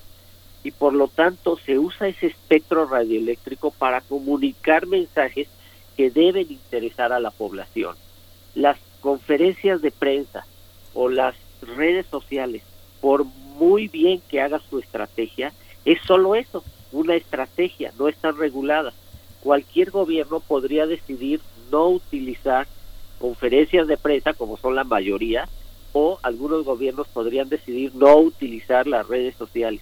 Además, consideremos que 40 millones de mexicanos no tienen acceso a Internet eh, y se enteran por la televisión que, miren qué importancia tiene en este momento, llega a 95% de la población. Por lo tanto, la decisión del presidente de devolver su porcentaje que utiliza de tiempo fiscal estaría excluyendo a millones de mexicanos que sí se enteran por la radio y la televisión creyendo que ven su conferencia matutina o que se enteran por las redes sociales. Y sí, las oficinas de comunicación social, como tú bien dices, pues tendrán que hacer otro tipo de estrategias y ya no solo producir spots eh, promocionales donde hablan bien o de sus funcionarios o de sus instituciones. por supuesto. Hay que aclarar también, eh, doctor Jorge Bravo, que este decreto contempla únicamente, ah, y si, si no estoy equivocada, solamente a los tiempos fiscales que corresponden al Ejecutivo Federal, porque vaya, el aparato del Estado es muy amplio y son muchos los niveles de gobierno y los poderes dentro de ese gobierno, los tres poderes de la Unión, pues, y sus distintos niveles federal, estatal y municipal. Esto corresponde únicamente a lo que tiene que ver con el, el ejercicio de comunicación de información de interés público del Ejecutivo Federal, que en este momento es fundamental. Es cierto, ¿verdad? Así, así es, así se está eh, proyectando en este decreto. Sí, Berenice, qué bueno que haces esta aclaración y permíteme explicarle a los radioescuchas en qué consiste. En México existen los tiempos oficiales. Ah. Estos tiempos oficiales constan de dos tiempos. El tiempo fiscal, que es del que hemos estado hablando, que son, eh, recordemos, 18 minutos en televisión y 35 minutos en radio, que son 1.25% del total del tiempo de radio y televisión. Por eso no se va a hacer rica la radio y la televisión si les devuelven estos tiempos, porque es muy poquito. El otro tiempo se llama tiempos del Estado. Son 30 minutos diarios que están previstos en la Ley Federal de Telecomunicaciones y Radiodifusión y son para hacer campañas justo de beneficio social, de educación o de salud. Estos dos tiempos, el tiempo fiscal y el tiempo de Estado, son los tiempos oficiales pero el presidente solo ha hablado de tiempos oficiales, o sea, el que está confundido es el Ejecutivo Federal. Pero como tú muy bien eh, mencionaste, Berenice, creemos que solo se refiere al tiempo fiscal y creemos, o al menos esa es la versión que circula, que solo se va a desprender del 40% del tiempo fiscal que le pertenece al Ejecutivo Federal, porque el 60% restante es del Poder judicial, del poder legislativo y de los órganos autónomos del Estado mexicano. o sea, los órganos electorales de transparencia, este, los, las comunicaciones que tienen, pero ya las ya las campañas de vacunación, las campañas de salud, pues quedarán excluidas, ¿no? Pues sí, eh, como todavía no conocemos los términos del decreto, lo que sí sabemos por quien coordina la comunicación social del gobierno federal es que solamente se van a desprender de su 40% del Ejecutivo Federal. Pero el Ejecutivo Federal son muchísimas dependencias de la Administración Pública Federal. Son todas las secretarías de Estado, incluida la Fiscalía General de la Nación. Esta seguridad pública, está Y la Guardia Nacional. Está la Guardia Nacional, está Educación, está Salud, está el IN, está PEME. O sea, hay muchísimas dependencias que simple y sencillamente les vas a cerrar la llave de la radio y la televisión en espacios que deben ser para que la sociedad tengamos derecho a la información. no hay detrás de esta, eh, pues, de, esta sesión eh, del espacio fiscal de la, del Ejecutivo Federal hacia los concesionarios para que ellos puedan eh, pues comercializarlos. Hay algún tipo de criterio en esta en esta segunda fase que sería medios de comunicación eh, con, con privados haciendo pues este este arreglo hay algún tipo de lineamiento que se pueda prever a partir de este decreto doctor eh, eso lo veremos una vez que se publique este decreto, pero te puedo adelantar que no, porque existe una ley federal de telecomunicaciones y radiodifusión que ahí le pone límites a todas las estaciones de radio y canales de televisión de que no pueden comercializar más en sus espacios. Esto incluso se eh, verifica, se monitorea por parte del Instituto Federal de Telecomunicaciones que tiene que vigilar que no excedan que no nos transmitan más mensajes de radio y, televisión, que no tengamos más publicidad. Ahí, de tal manera que los lineamientos, los criterios ya están ahí y más bien pues las dependencias del gobierno federal dejarán de enviarle a la Secretaría de Gobernación su pauta publicitaria por la sencilla razón de que ya no van a tener tiempos en radio y televisión. Pero como decía al principio, esto ocurre en el peor momento de veras, cuando el gobierno necesita comunicar con mensajes claros, precisos, transparentes, objetivos sobre lo que va a ocurrir, si le creemos al gobierno, pues todavía viene la fase 3 de la pandemia. En esta fase 3 necesitamos mensajes mucho, muy claros y necesitamos que lo transmita a través de los mejores medios de comunicación para que le llegue a toda la población, que en este momento pues es la radio y la televisión. Y sí, los radiodifusores siempre han querido quitarse este tiempo fiscal. Es un impuesto que les pesa, pero no les pesa económicamente, les pesa políticamente porque no les gusta que el gobierno transmita a través de las frecuencias que son de la nación, pues mensajes eh, de interés público. De tal manera que ni siquiera es un beneficio económico, es un favor político el que los hace y además la propia industria de la radiodifusión pues parece que se va a beneficiar de algo, va a quedar mal ante la sociedad y eso ni siquiera va a ocurrir. Esta parte de la no será también no lo ve Jorge que de, esta de esta manera en la que pretende fortalecer el sistema de público de radiodifusión de televisión ojalá esa fuera la intención. El sistema público de radiodifusión por ley tiene que ser independiente, debe tener una línea de, por ejemplo, ustedes que son eh, Radio UNAM, deben ser eh, independientes y hay una serie de criterios. La radiodifusión pública se va a fortalecer única y exclusivamente con una política de fortalecimiento que incluya recursos para que hagan mejores y más contenidos.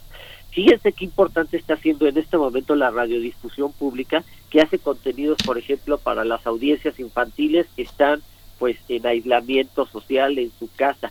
Ahorita es muy importante el trabajo que hace eh, toda la radiodifusión pública, incluidos ustedes, porque están transmitiendo mensajes realmente de, de interés público y ahorita nos estamos dando cuenta, algo que ya sabíamos, de que requieren más recursos, de que se requiere una política pública, pues para que ustedes tengan más audiencias, mejores contenidos informativos, documentales, de ficción, para que la sociedad acceda a contenidos e información distintos y equilibre la balanza de una industria de la radiodifusión comercial, pues que tiene intereses económicos legítimos, pero que no necesariamente nos da la información.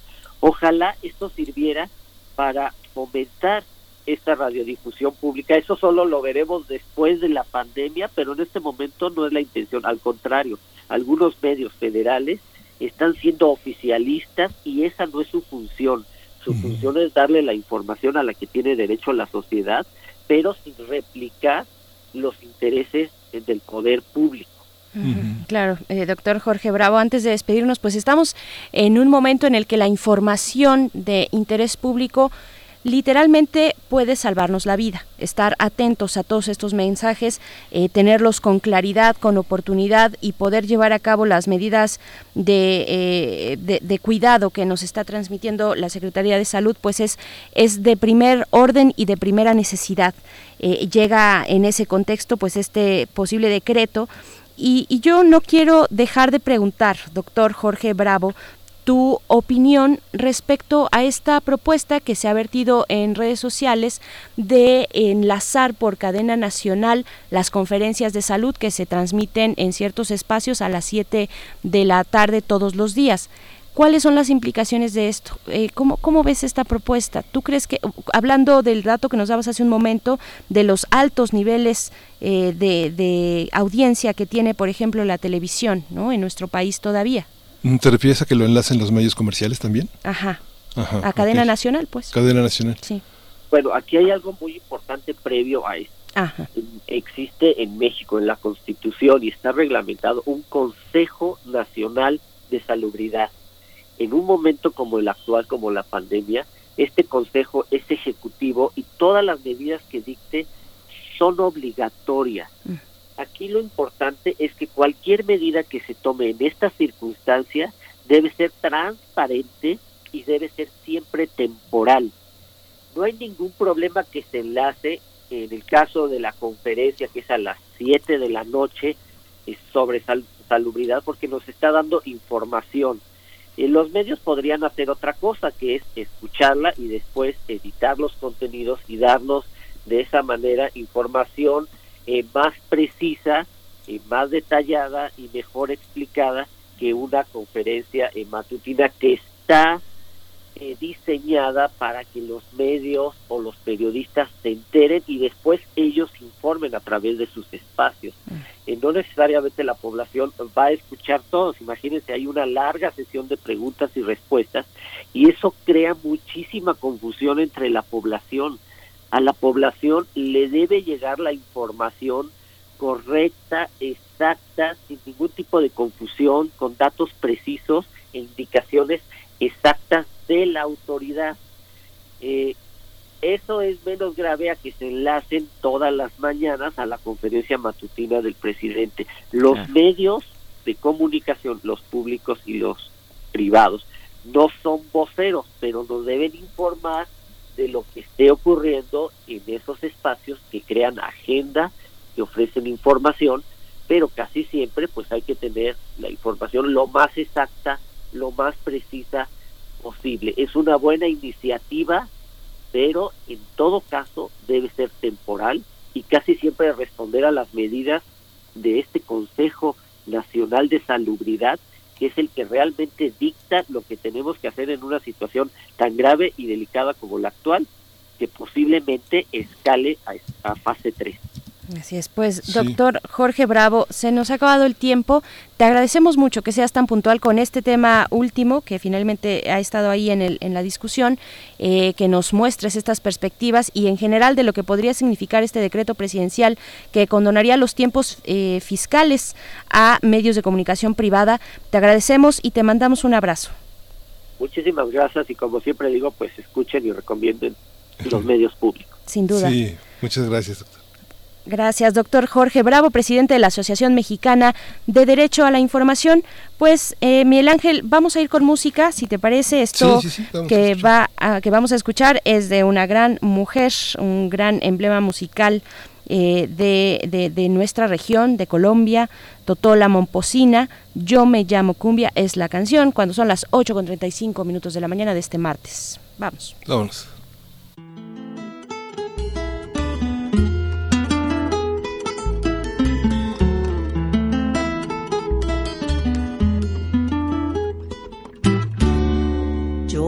Llamo cumbia, yo soy la reina por donde voy.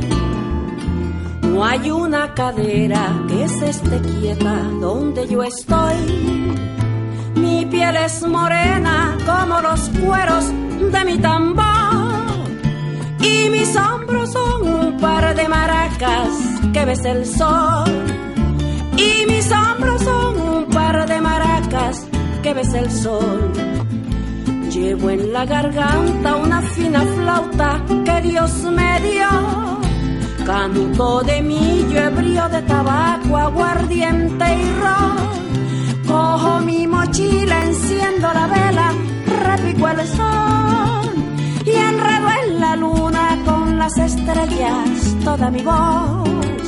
Y enredo en la luna con las estrellas toda mi voz.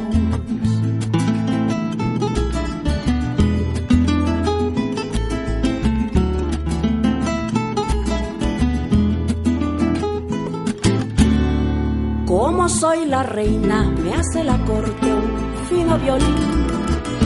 Me enamora un piano, me sigue un saxo, oigo un clarín. Y toda una orquesta forma una fiesta en torno de mí. Y yo soy la cumbia, la hembra coqueta, bailo feliz. Y yo soy la cumbia, la hembra coqueta, bailo feliz. Yo nací en las bellas playas caribes de mi país. Soy barranquillera, cartagenera, yo soy de allí.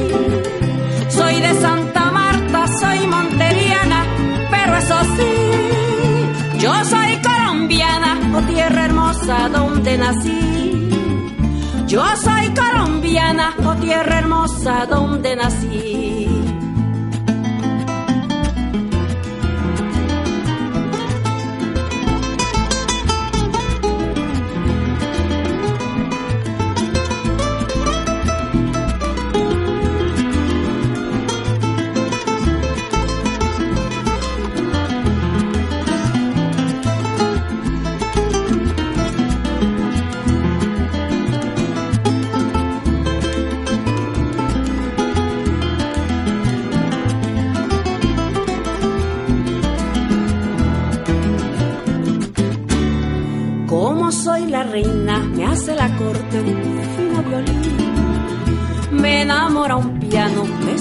Saxo, oigo un clarín.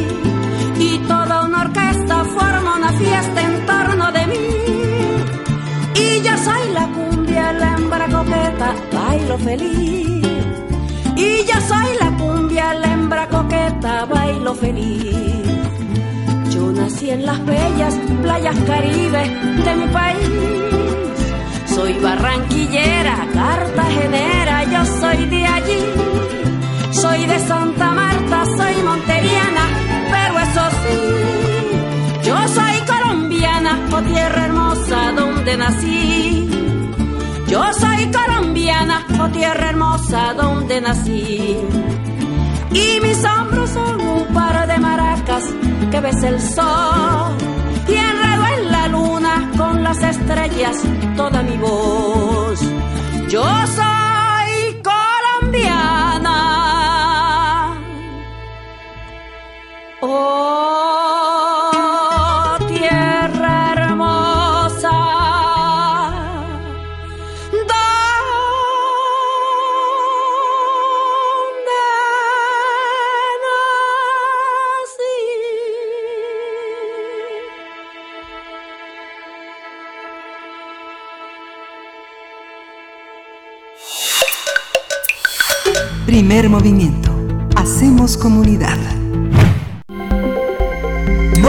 Internacional. Alrededor de 350 millones de personas hasta la fecha eh, en la, se cuenta con la propagación del COVID-19 en Medio Oriente, pues ha sido limitada en comparación con otras regiones del mundo, con la única excepción de Irán, que ha sido uno de los países más afectados por esta pandemia. Sin embargo, se prevé que el bajo número de casos confirmados en el resto de los países árabes se debe al reducido alcance de las pruebas que realizan los servicios sanitarios. Aunado a ello, la Organización Mundial de la Salud, la OMS, ha manifestado que, a pesar de la gravedad de la situación, los países de la región no facilitan suficiente información sobre los casos de contagio. Asimismo, el organismo le solicitó más esfuerzos para luchar contra el COVID-19, debido a que la mayoría de los países árabes carecen de adecuados servicios sanitarios. Otros factores que pueden facilitar una rápida propagación del nuevo coronavirus en la región son la alta densidad poblacional, la movilidad de la gente hacia Irán, países europeos y de Asia Oriental que han resultado muy afectados por la pandemia. Hay que decir que hasta el día de ayer en Medio Oriente se contabilizaron alrededor de 4.000 personas fallecidas y más de 78.000 contagios. A partir de la propagación del nuevo coronavirus en la región de Medio Oriente, vamos a hablar de la situación de los países, cómo los ha afectado y qué medidas han implementado para afrontarla. Está con nosotros Moisés Garduño, profesor de la Facultad de Ciencias Políticas y Sociales de la UNAM, especialista en estudios árabes e islámicos contemporáneos. Qué, gusto volverte a escuchar, Moisés. Gracias por estar con nosotros esta mañana. Buenos días, Miguel Ángel. Buenos días, Berenice. Eh, en primer lugar, pues deseo que todos estén muy bien de salud, eh, igual sus seres queridos. Y un saludo enorme y también con mucho gusto a nuestra audiencia, esperando que también estemos tomando los cuidados necesarios. Lo mismo te deseamos, Moisés Garduño. Eh, pues cuéntanos, por favor, cómo eh, leer lo que está ocurriendo en Medio Oriente, en un vasto territorio, diverso también más allá de lo que pueda estar ocurriendo en Irán específicamente, que en eso también nos detendremos un momento, pero danos un panorama general de lo que puede estar ocurriendo eh, hoy con esta enfermedad de la COVID-19 en Medio Oriente, por favor. Sí, al igual que estamos viendo que se trata de una crisis global, en Medio Oriente hay pues algunos elementos de especificidad y algunos igual de semejanza. En el sentido de semejanza, podemos decir, bueno, que mucha gente, particularmente la comunidad científica de los tres países más importantes a nivel a nivel de conocimiento, que sería eh, Irán, Turquía, Israel, pues han estado igual compartiendo la información necesaria en las redes de conocimiento a nivel global que se abrieron para estar de forma gratuita a consideración de la comunidad científica internacional. igual en la región también hay reacciones, digamos, por segmento, igual por clase, en términos de que hay clases eh, acomodadas que tienen el privilegio de quedarse eh, en casa, trabajar desde, ah, desde computadoras, internet, las redes telemáticas, pero también eh, resulta una grave afectación, y eso sí es una diferencia con el resto del mundo, en el que todos los países, sin excepción, o tal vez considerando tal vez fuera los países del Consejo de Cooperación del Golfo que tienen una dinámica diferente, pero fuera de ellos, todos los países, sin excepción, cuentan con tasas eh, por encima del 45% de informalidad. Y eso, eso sí es un, un factor que se diferencia con respecto a lo que pasa en Europa o lo que pasa en Estados Unidos, porque por lo menos con datos del 2014 podríamos decir que eh, incluso un país como Yemen, ya tenía el 80% de tasas de informalidad.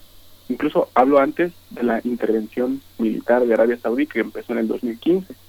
Entonces, esto sí es un factor que llama la atención en el sentido de que la mayor parte de las personas que se están viendo afectadas o que se verán afectadas por nuevas olas intermitentes que se están dando de contagio, que también se dan como por regiones en cada uno de los países, la mayoría de las personas van a ser esas personas empobrecidas eh, y particularmente las personas de la tercera edad que participan en estas redes de informalidad, ¿no? Hay países, por ejemplo, como Egipto, que es una de las ciudades más densamente pobladas de la región, tiene una tasa de informalidad pues cercana al 50%. En el caso de Teherán, otra ciudad también con alto grado de, de informalidad, Irán tiene, por ejemplo, una tasa cercana al 70% de informalidad, lo cual cuenta subempleo y empleo informal, que son dos categorías diferentes, pero que se toman como porcentaje de la fuerza de trabajo que no contribuye a los ámbitos de seguridad social. En ese sentido, tenemos ahí un factor eh, determinante que es eh, la mayor vulnerabilidad de estas personas. Particularmente con estos factores, hemos visto, le hemos echado un vistazo a la Comisión Económica de Naciones Unidas para Asia Occidental, que es como la CEPAL, pero en Medio Oriente, y que ha sacado una serie de reportes igual de interesantes con algunos, con algunos puntos que quisiera compartir con ustedes para, para más o menos contextualizar a nivel regional cómo se están dando las cosas. Eh, hay tres cosas que llaman la atención, eh, particularmente de, esta eh, comisión. Principalmente llaman a tres eh, ángulos a cubrir por parte de los países pero particularmente de los países ricos, los países petroleros, que pese a los bajos precios del petróleo, pues conservan una riqueza enorme de recursos que podrían transferir a los países más necesitados o más vulnerables. Eh, esa es primera instancia. Después, eh, mantener, obviamente, la, la, la, vida de los más vulnerables, como decíamos, particularmente los que trabajan en este sector informal. Segundo, proteger algo muy interesante, ¿no? La, el equilibrio emocional de las personas afectadas. Eso también es algo que el documento enfatiza. Y un tercer eh, rubro que es el de la protección de la economía, particularmente el de las empresas medianas y pequeñas. Obviamente hay una serie de obstáculos ¿no? que vamos a poder ver porque hay países cuyas políticas no permiten eh, una transferencia, por ejemplo, la creación de un fondo regional para esta emergencia, que es lo que la Comisión le pide a los países ricos que elabore.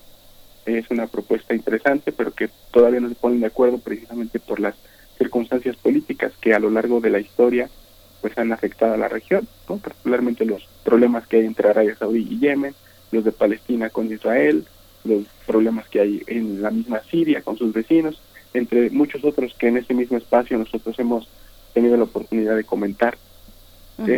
por este por estas razones políticas, las razones eh, que, que hemos mencionado, yo creo que las acciones de diversos gobiernos han sido múltiples y dependen muchísimo de sus recursos económicos. Hasta el momento no estamos viendo una reacción colectiva en la región y eso es muy lamentable porque a una crisis global se requiere una respuesta global. Lamentablemente hemos visto que los países con más dinero han sido los países que han reaccionado más rápido y con mayor efectividad a los problemas domésticos que esta crisis les ha convocado. Por ejemplo, no se puede comparar en medio de la pandemia los esfuerzos que han hecho, por ejemplo, países como Emiratos Árabes Unidos, que anunciaron un plan de estímulo de nada más y nada menos que 27 mil millones de dólares solamente para impulsar la economía, incluyendo subsidios al agua y a la electricidad para sus ciudadanos específicamente. En el caso de Qatar, hizo un paquete similar de 23 mil millones específicamente para proporcionar incentivos financieros al sector privado. Y Arabia Saudí que anunció un paquete de 13 mil millones de dólares para apoyar empresas pequeñas y medianas, además de un dinero eh, extra que todavía no sabe el monto para combatir la desinformación. Estos planes, por ejemplo, no se comparan con lo que han, han hecho países como Somalia, Líbano o algunos como Sudán, que por ejemplo se han tenido que limitar a campañas de sensibilización de la, a la gente y de, y de creación de gráficos, animaciones, programas de radio para tener buena higiene. ¿no? En el caso de, de, Yemen, pues bueno, vemos que ha, ha, sido un país azotado no solo por esta crisis, sino por crisis anteriores como la del cólera, la hambruna, una serie de, de conflictos militares que pues bueno tienen al país realmente, como ustedes muy bien decían a la entrada, no solamente subreportando los casos, sino que realmente con una capacidad mínima de brindar servicios esenciales a las comunidades afectadas por esta pandemia y por otras por otros problemas. Entonces, como podemos ver, pues sí hay una diferencia enorme y, triste de la forma en la que se están presentando todos estos todos estos casos cuando la pandemia pues realmente va a tener efecto para todos, para ricos y pobres, particularmente en el sentido estructural. Mm, solo para darles un ejemplo, en el caso de la región se espera que esta pandemia, hasta lo que vamos ya del mes de abril, esté eh, produciendo la pérdida de casi dos millones de empleos. Eh, y si se proyecta a, todo el año 2020, puede ser peor incluso que lo que pasó en la crisis financiera del 2008. Eh, obviamente se espera que este desempleo masivo, que también estamos viendo en otras regiones del mundo, al menos en proyección, pues afecte, a diferencia de esa crisis, sectores como el de servicios, particularmente el turístico, que pues nosotros sabemos muy bien que es uno de los que más son socorridos por algunos países de la región, particularmente aquellos que no tienen petróleo. Pero esto no es todo. Esta respuesta, eh, digamos, individualizable que están teniendo estos países, no considera que esta, esta pandemia está teniendo un impacto en la pobreza también en toda la región a tal grado que la comisión prevé que sean 8 millones de personas los que además se unan a el indicador de pobreza que tiene Naciones Unidas, que son estas personas que viven con menos de 2 dólares al día, para hacer un total aproximado de más de 101 millones de personas que vivan en la pobreza a finales de este año.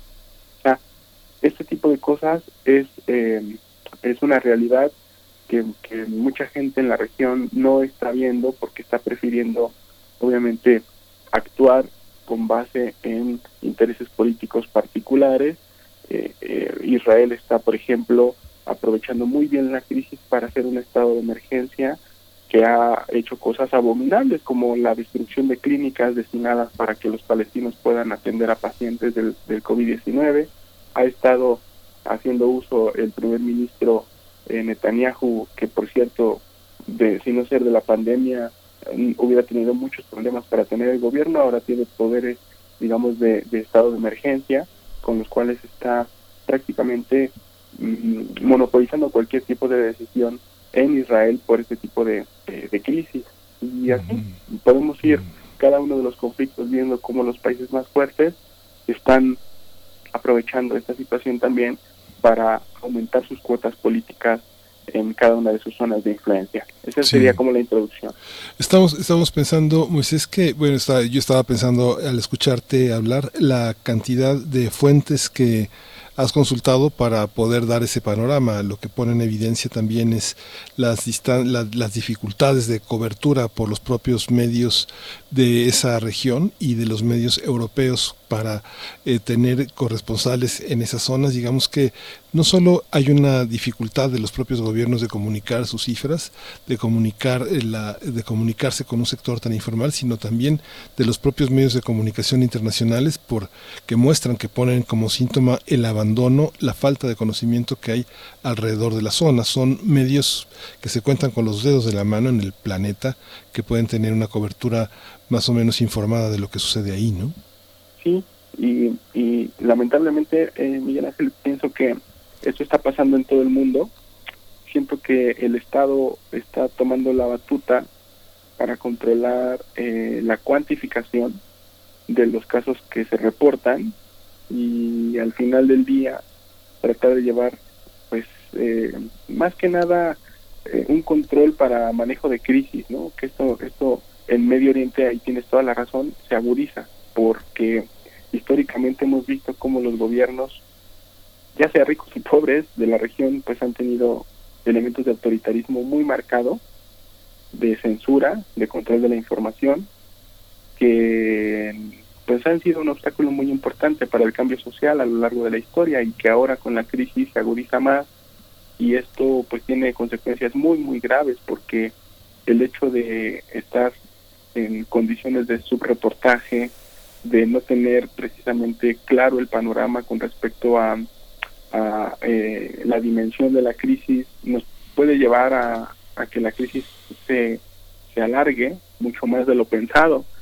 Por ejemplo, el caso de Irán es muy sintomático porque a pesar de que es el país que más casos ha tenido confirmados, eh, también ha sido paradójicamente pues, uno de los países donde más se han recuperado las personas, pero muy poca gente sabe que la temporada donde se dio el contagio masivo de las personas que estaban ahora ya cuantificadas en estos datos de la Johns Hopkins University y de la Organización Mundial de la Salud, la gran mayoría de las personas se encontraba eh, de viaje, o sea que Teherán, que fue o ha sido la ciudad, digamos, con más contagios, prácticamente estaba, pues, al menos con la mitad de su población fuera de la ciudad porque se encontraba de vacaciones. Entonces, todo lo que se ha podido cuantificar, ¿sí? Eh, solamente de las personas que estaban en la ciudad y ahora que esas personas que vienen de provincia, que vienen de ver a sus familias, como tradicionalmente se hace en época del Noruz, tiene que regresar a Teherán, es muy probable que haya este mayor riesgo de contagio o que ya vengan enfermos de, de, de esas zonas y esas esas esas personas son son datos pues que no se están contando en las cifras oficiales. Entonces eso nos puede llevar a pensar que que los datos con los que nosotros nos manejamos aunque tenemos que trabajar con ellos porque son los que hay, pues son datos que pueden estar incluso eh, subreportados o que pueden ser en algunos casos más altos. Y bueno pues eso también eh, llevará a que los medios de comunicación como bien comentan pues tengan un reto que es el de cubrir en medio de la pandemia con todos los cuidados que eso implica este tipo de información porque pues yo creo que no se han dado cuenta los líderes políticos de muchos países no solamente del Medio Oriente pero sí de otros países también pues que esto eh, va a cambiar la forma en la que nos vamos a relacionar en un futuro.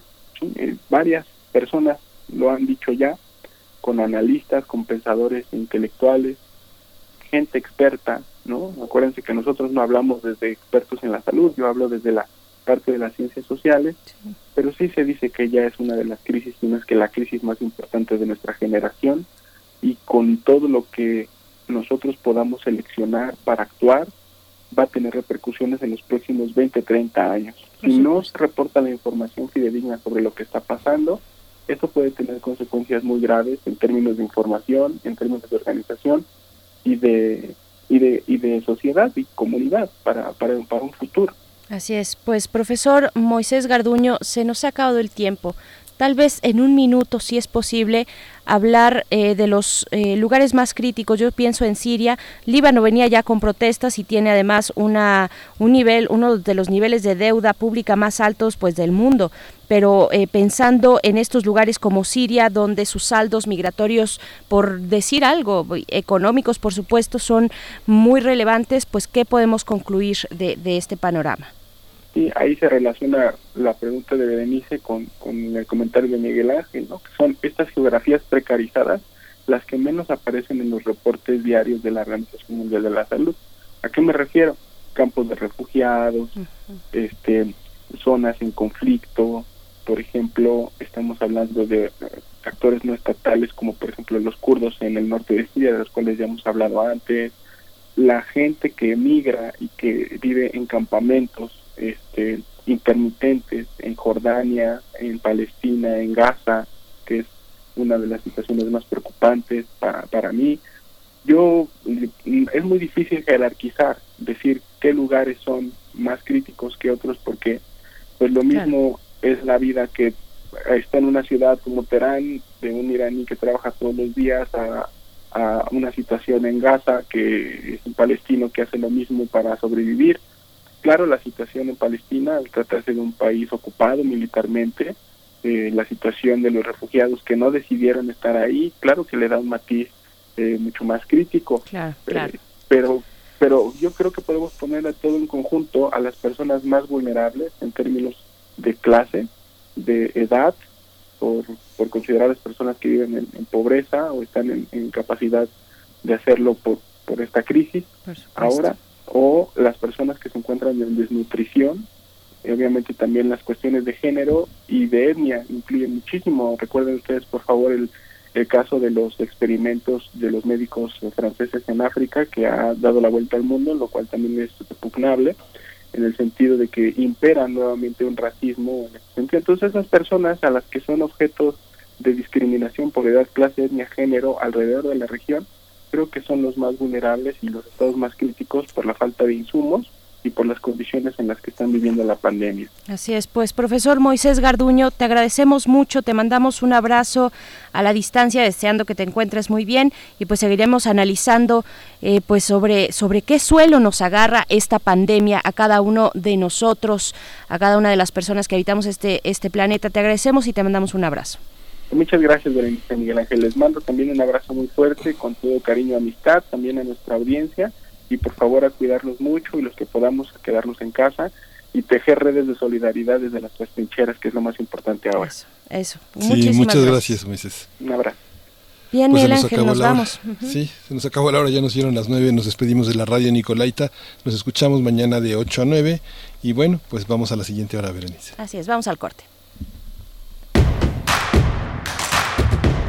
Encuentra la música de primer movimiento día a día en el Spotify de Radio UNAM y agréganos a tus favoritos.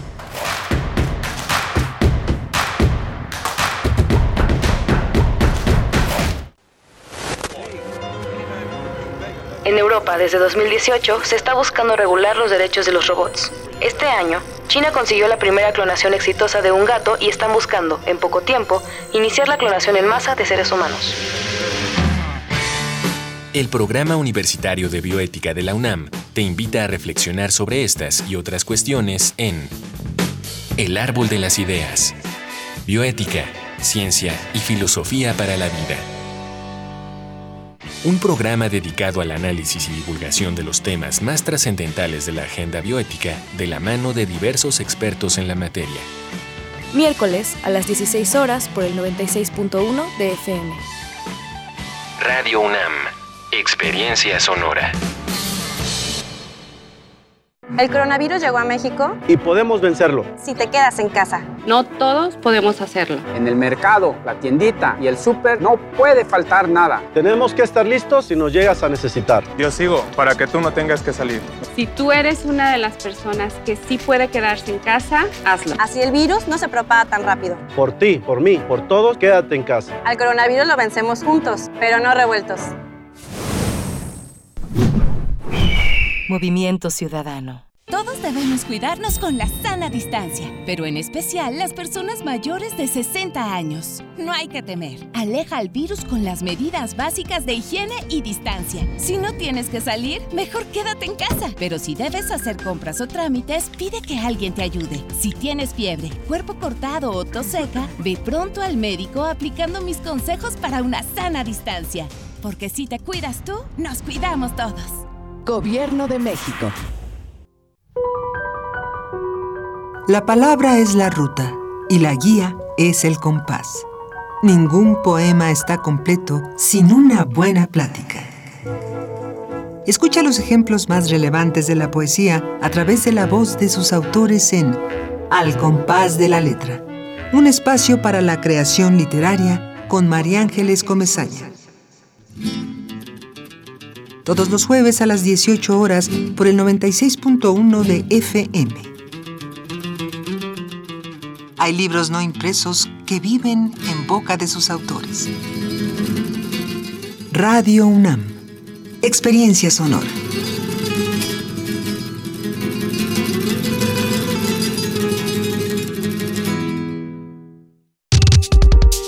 En estos días, en todos lados hay una opinión, pero solo en algunos hay información.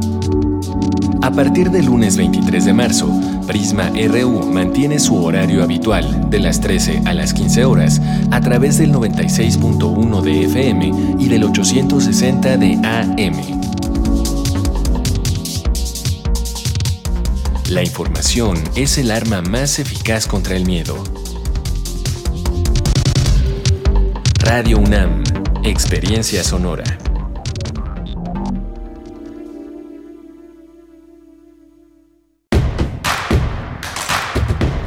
Síguenos en redes sociales. Encuéntranos en Facebook como Primer Movimiento y en Twitter como arroba PMovimiento. Hagamos comunidad.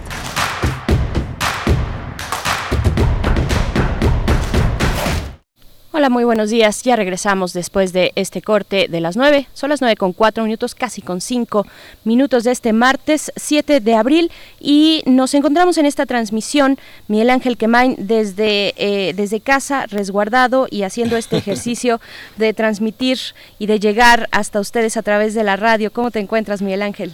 Pues bien, muy bien, Berenice. Muy, ha sido un programa eh, muy interesante. Las eh, todas las intervenciones que hemos tenido pues han sido muy puntuales. Esta visión que de los tiempos fiscales, la distinción con los tiempos oficiales, vale la pena meditarla. Desde la universidad es importante esta reflexión del doctor Jorge Bravo porque eh, finalmente el Ejecutivo ofrece unos tiempos que no le pertenecen, ¿no? Digamos que tendría que devolverle al pueblo lo, lo robado o, lo confiscado porque en realidad son tiempos, son tiempos que le corresponden a la ciudadanía y la distinción entre esta apuesta de los medios públicos no como voceros sino como realmente actores sociales muy importantes. La intervención ahora de Moisés Garduño sobre eh, medio medio Oriente toda esta todo este mundo del Mediterráneo, de todo este, de todos estos países que están ya hacia, eh, hacia el mundo árabe, muestran pues la dificultad de tener una, una información demasiado homogénea, demasiado estereotipada por parte de las coberturas internacionales. Uno ve qué es lo que se considera como Oriente, ¿no? que es una pregunta que desde hace bastantes décadas se hacía Borges para mostrar la relatividad de la, de la, de la mano izquierda y la mano derecha, del este y del oeste, para entender un horizonte que empieza en todas partes. El Oriente está en todas partes, pero no lo vemos. Roma está en todas partes, pero lo olvidamos. Entonces, esta parte esta parte que es eh, fundamental para entender cómo se desarrolla una pandemia, como la que eh, eh, acosa al planeta, el Oriente y el Oriente Medio, pues son, son territorios fundamentales. Son, si uno ve los grandes aeropuertos en Europa, este Whirlpool en Ámsterdam, este el aeropuerto de Frankfurt, el aeropuerto de Berlín, y son enormes, son enormes el Charles de Gaulle y los vuelos, que la cantidad de vuelos y de pasajeros que hay hacia esa parte es enorme, ¿no? Digamos que simplemente la población que está en Medio Oriente eh, significa tres veces la población que, que, tenemos en México, ¿no? Así es, así es, la movilidad planetaria. Y pues bueno, hablando también de, este, eh, de esta conversación con el doctor Jorge Bravo sobre los tiempos fiscales a medios de comunicación privada, yo diría que hay que devolverle al pueblo lo decretado o lo que está por decretarse eh, finalmente porque es información de interés público de eh, lo más relevante en estos momentos. Es un tema que, que, no que no debemos perder de vista. Y pues bueno también vamos a tener nuestra mesa del día vamos a estar conversando sobre las enfermedades crónicas y la comorbilidad en esta pandemia del COVID-19. Esto para la mesa del día, pero antes, antes de eso, bueno, saludar a quienes nos escriben en redes sociales. Martelena Valencia está por acá, un saludo. Alfonso de Alba Arcos, Water Rooster también está por acá, saludos para ti. Miguel Ángel Gemirán Está también, nos escribe Hernán Garza, mm, buenos días Hernán, Selene Velázquez, en fin, todos los que hacen comunidad con nosotros, Daniel Moser, está eh, Milena Guerrero Esteves que nos dice que disfrutó mucho la canción de Totola Momposina y que la transportamos a su tierrita, dice así. Les mando un abrazo, otro para ti, Milena. Pues bueno, vamos a ir con la poesía necesaria, Miguel Ángel, y volvemos para la mesa del día. Sí, vamos. Es hora de Poesía Necesaria. Bien, pues esta mañana en la poesía escucharemos el trabajo de César Moro. César Moro, poeta y pintor peruano que nació en Lima en el año de 1903, vivió en París durante muchos años, por lo que gran parte de su poesía pues fue escrita en francés una situación, además, esta permanencia de años y años en París lo mantuvo muy cerca, muy cerca del surrealismo. Y después, después de regresar de París hacia su natal Perú, César Moro se mantuvo algunos años en México, donde escribió los poemas de la tortuga ecuestre, los únicos, los únicos poemas y otros sueltos por ahí que escribió en español. En realidad todo el conjunto de su obra está en francés. Y pues vamos a escuchar de, de, de esa obra el poema El Mundo Ilustrado. En la música vamos a acompañar con el dueto franco-alemán Estéreo Total, que hacen un cover, un cover que realizaron en 2009 a la canción Furore de Adriano Celentano. Y pues bueno, vamos, vamos con la poesía César Moro, El Mundo Ilustrado es la selección de esta mañana. El Mundo Ilustrado. Igual que tu ventana que no existe como una sombra de mano en un instrumento fantasma, igual que las venas y el recorrido intenso de tu sangre, con la misma igualdad, con la continuidad preciosa que me asegura idealmente tu existencia, a una distancia, a la distancia, a pesar de la distancia, con tu frente y tu rostro, y toda tu presencia sin cerrar los ojos, y el, y el paisaje que brota de tu presencia, cuando la ciudad no era, no podía ser, sino el reflejo inútil de tu presencia de hecatombe. Para mejor, mejor, mojar las alas y las plumas de las aves, cae esta lluvia de muy alto y me encierra dentro de ti, a mí solo, dentro y lejos de ti, como un camino que se pierde en otro continente.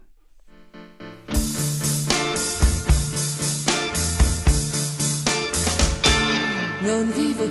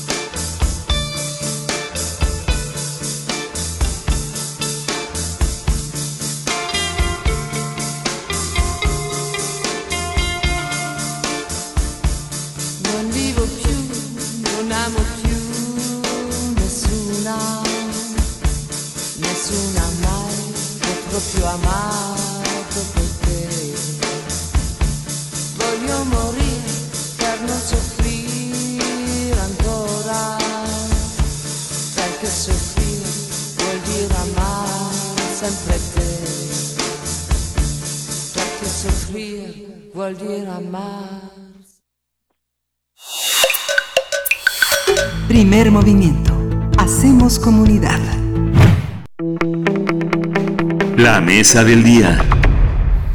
Siete de cada diez mexicanos, de los más de 125 millones que hay en el país, padecen sobrepeso u obesidad, según los datos del Instituto Nacional de Estadística y Geografía, el INEGI.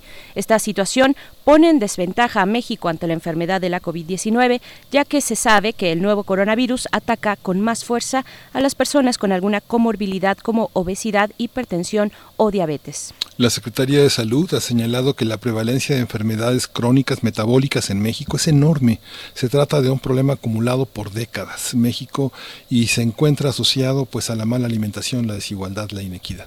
Así es, Hugo López Gatel, subsecretario de Salud, destacó el pasado domingo el etiquetado frontal de alimentos como un elemento principal para luchar contra estas enfermedades crónicas.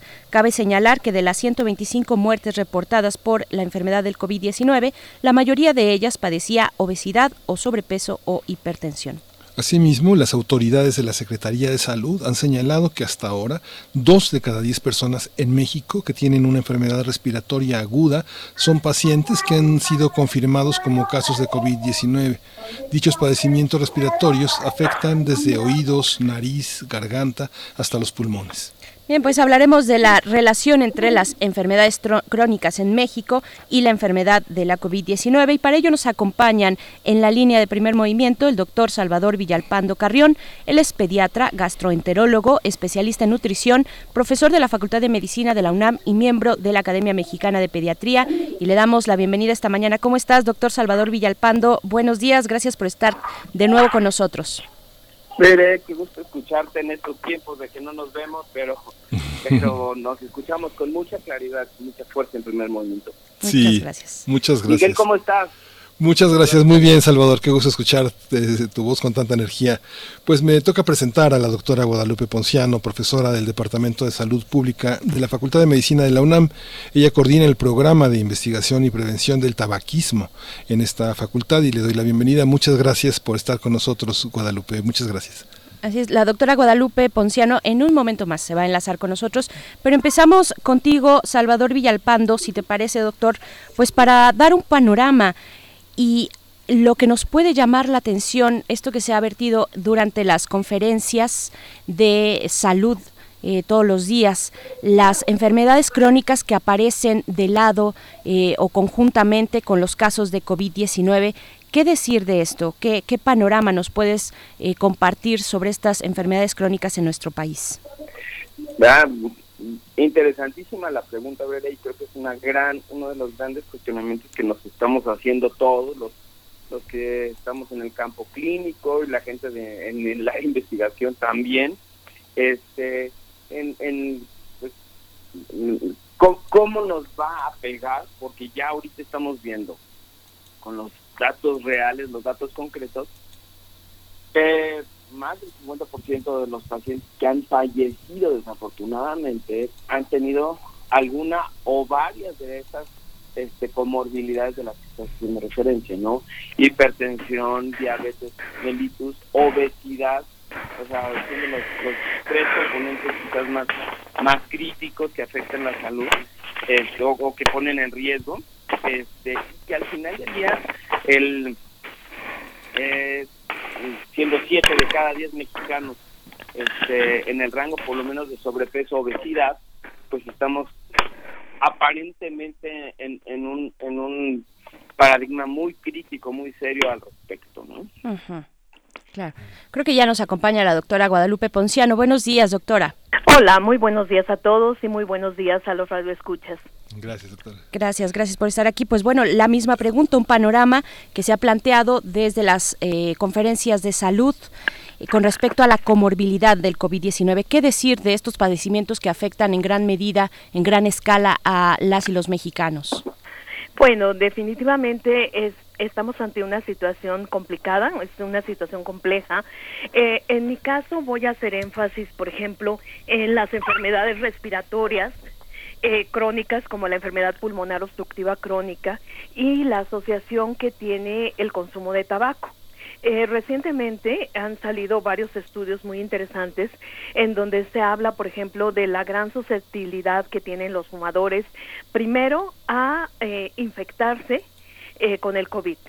Eh, eh, con el, el coronavirus. eh, por otro lado, también es importante enfatizar que esta población de consumidores de tabaco, cuando llega por alguna situación a infectarse con el coronavirus, el pronóstico es muy, muy eh, delicado, es un pronóstico mucho más malo que el que podría tener una persona que no es fumadora. Entonces, eh, esto es algo que debemos enfatizar. Eh, la enfermedad pulmonar obstructiva crónica está asociada de manera muy cercana con el tabaquismo. Eh, se sabe, por ejemplo, que eh, de 10 casos de enfermedad pulmonar obstructiva crónica, alrededor de 7 puede estar, pueden estar asociados con el consumo de tabaco. Y a esto ahora tenemos pues la situación del vapeo. Ustedes saben que, bueno, ha habido mucha controversia. A finales del año pasado en el CDC se empezó a hablar de neumonías atípicas también asociadas con el, los, el consumo de eh, estos nuevos cigarrillos electrónicos o sistemas electrónicos de administración de, de nicotina. Y aquí yo enfatizaría cuál es el estado del aparato respiratorio, tanto de las personas que tienen una enfermedad crónica respiratoria como de los fumadores. En primer lugar, en el caso de los fumadores hay un estado crónico de estrés oxidativo, es decir, en el humo de tabaco hay una gran cantidad de sustancias químicas. Algunos autores mencionan hasta 7000 sustancias químicas, de las cuales ha encontrado que más o menos 250 son altamente tóxicas para el ser humano y la vía de entrada es el aparato respiratorio.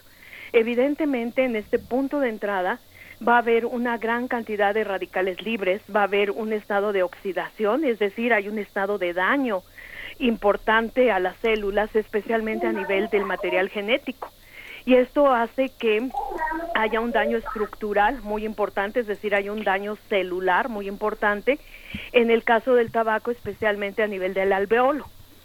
El alveolo es una parte importantísima del aparato respiratorio, puesto que allí se lleva precisamente el intercambio gaseoso. Y es a través de este sitio en donde el oxígeno penetra a nuestro organismo y eh, las moléculas de oxígeno se adhieren a los glóbulos rojos en la circulación sanguínea. Entonces es un área muy importante, es un área que determina la funcionalidad del, del aparato respiratorio y desafortunadamente esta funcionalidad se ve muy disminuida, así como también se ven disminuidos los mecanismos de defensa. Eh, en el caso tanto de, del EPOC como de la, del tabaquismo, eh, tenemos varios mecanismos de defensa en aparato respiratorio. Uno de ellos son los macrófagos. Son celulitas que se mueven y por decirlo muy didácticamente son como soldados que andan eh, cuidando, andan patrullando que no entren extraños. En el caso de estas enfermedades, estos macrófagos se ven muy de- debilitados, se ven reducidos, pero también se ve reducido otro mecanismo muy importante que es la producción de anticuerpos. Eh, hay un mecanismo también que es importantísimo mencionar en aparato respiratorio que se denomina limpieza mucociliar. Los cilios hacen, eh, atrapan las partículas en el moco y hacen que permiten que el moco no se acumule y no sea un medio de cultivo para bacterias, pero también ah, hacen esta limpieza, barren, por así decirlo, los bronquios y los bronquiolos, los mantienen limpios. Estos tres mecanismos importantísimos para el funcionamiento adecuado del aparato respiratorio se ven muy debilitados en las enfermedades crónicas y también en el caso del tabaquismo. Por lo tanto, como mencionaba, se han hecho estudios actualmente con datos de China eh, de personas infectadas con la COVID-19 y se ha visto que eh, es doble el riesgo que tiene un fumador, por ejemplo, de infectarse con este virus. Entonces, como verán, es muy importante todo esto. Las infecciones respiratorias crónicas también son mucho más frecuentes, la bronquitis que no cede eh, adecuadamente a los antibióticos. Todas estas enfermedades del aparato respiratorio definitivamente debilitan sus mecanismos de defensa, pero también ah, traen consigo un daño estructural. Y esto es algo muy importante porque entonces el aparato respiratorio que tiene una baja funcionalidad, que tiene un sistema inmune debilitado, por supuesto que va a ser mucho más susceptible a las infecciones eh, crónicas, a las infecciones respiratorias, en este caso a la infección por el, el SARS, y pues definitivamente eh, tenemos que debemos tener mucho cuidado. Mi recomendación en este momento es que la gente que eh, tiene este tipo de enfermedades crónicas preexistentes pues tenga un cuidado muy especial que los fumadores dejen de fumar. Ojalá se pudiera. Yo sé que a veces es complejo con toda esta ansiedad y presión que estamos teniendo. Sin embargo es una medida muy importante que yo recomendaría o que mínimo al menos reduzcan el número de cigarrillos que están consumiendo a la mitad. Y por otro lado también evitar a como de lugar fumar en, en espacios cerrados, fumar en contacto con poblaciones que ya sabemos son extremadamente susceptibles como los niños, especialmente los menores de 5 años, los ancianos, las personas que tienen una enfermedad cardio o respiratoria preexistente y por supuesto también las personas que tienen algún tipo de enfermedad crónica, como mencionaba el doctor Villalpanto. Sí, hay una parte en la que, bueno, yo, yo por supuesto no, no, no voy a defender a los que fuman, pero hay una parte de la población que tiene enfermedades pul- pulmonares ocupacionales, personas que trabajan con el polvo, con químicos, con fibras, que tienen un problema de obstrucción como el EPOC, como el EPOC y, y que, y que también forman parte de esta como, como comorbilidad en el caso de el COVID-19. Digamos que ¿qué, qué porcentaje de las enfermedades pulmonares ocupacionales este, forman parte de esta comorbilidad? Sí, Digamos, volviendo con usted. este, Doctora Guadalupe. Sí, sí, sí, sí. Eh, sí, claro, las enfermedades ocupacionales, en realidad no tengo exactamente el dato de qué porcentaje tendrán. Sin embargo, están, eh, como ustedes lo mencionaron, restringidas a grupos eh, de, eh, cuyo trabajo es eh, eh, determinar una exposición ocupa- ocupacional, por ejemplo, a partículas, a fibras. En el caso de los mineros es evidente, por ejemplo, que durante toda su do- durante todo su trabajo están expuestos a una gran cantidad de partículas de diferentes eh, minerales, de diferentes fibras y esto eh, determina un daño crónico al aparato respiratorio. También, por ejemplo, las personas que laboran en las industrias petroquímicas, por ejemplo. En ese caso no son tantos partículas, pero sí es la exposición a sustancias químicas como hidrocarburos aromáticos, hidrocarburos alifáticos, son sustancias solventes también, eh, disolventes orgánicos, que por supuesto también van a provocar un daño en el aparato respiratorio. Los carpinteros, por ejemplo, que también se exponen a una gran cantidad de disolventes orgánicos, las personas que están expuestas a este tipo de eh, sustancias, tanto químicas como eh, cuestiones relacionadas con partículas de diferentes minerales o fibras. Eh, de diferente composición son también un grupo muy susceptible que en esta eh, pandemia deben de tener un cuidado eh, muy especial porque sabemos que el aparato respiratorio al haber estado en contacto con todas estas sustancias y partículas, pues evidentemente es un aparato respiratorio que puede ya tener algún daño de tipo estructural o algún daño de tipo eh, inmunológico, ¿no? En cuanto a la respuesta inmunológica. Por supuesto, doctor Salvador Villalpando.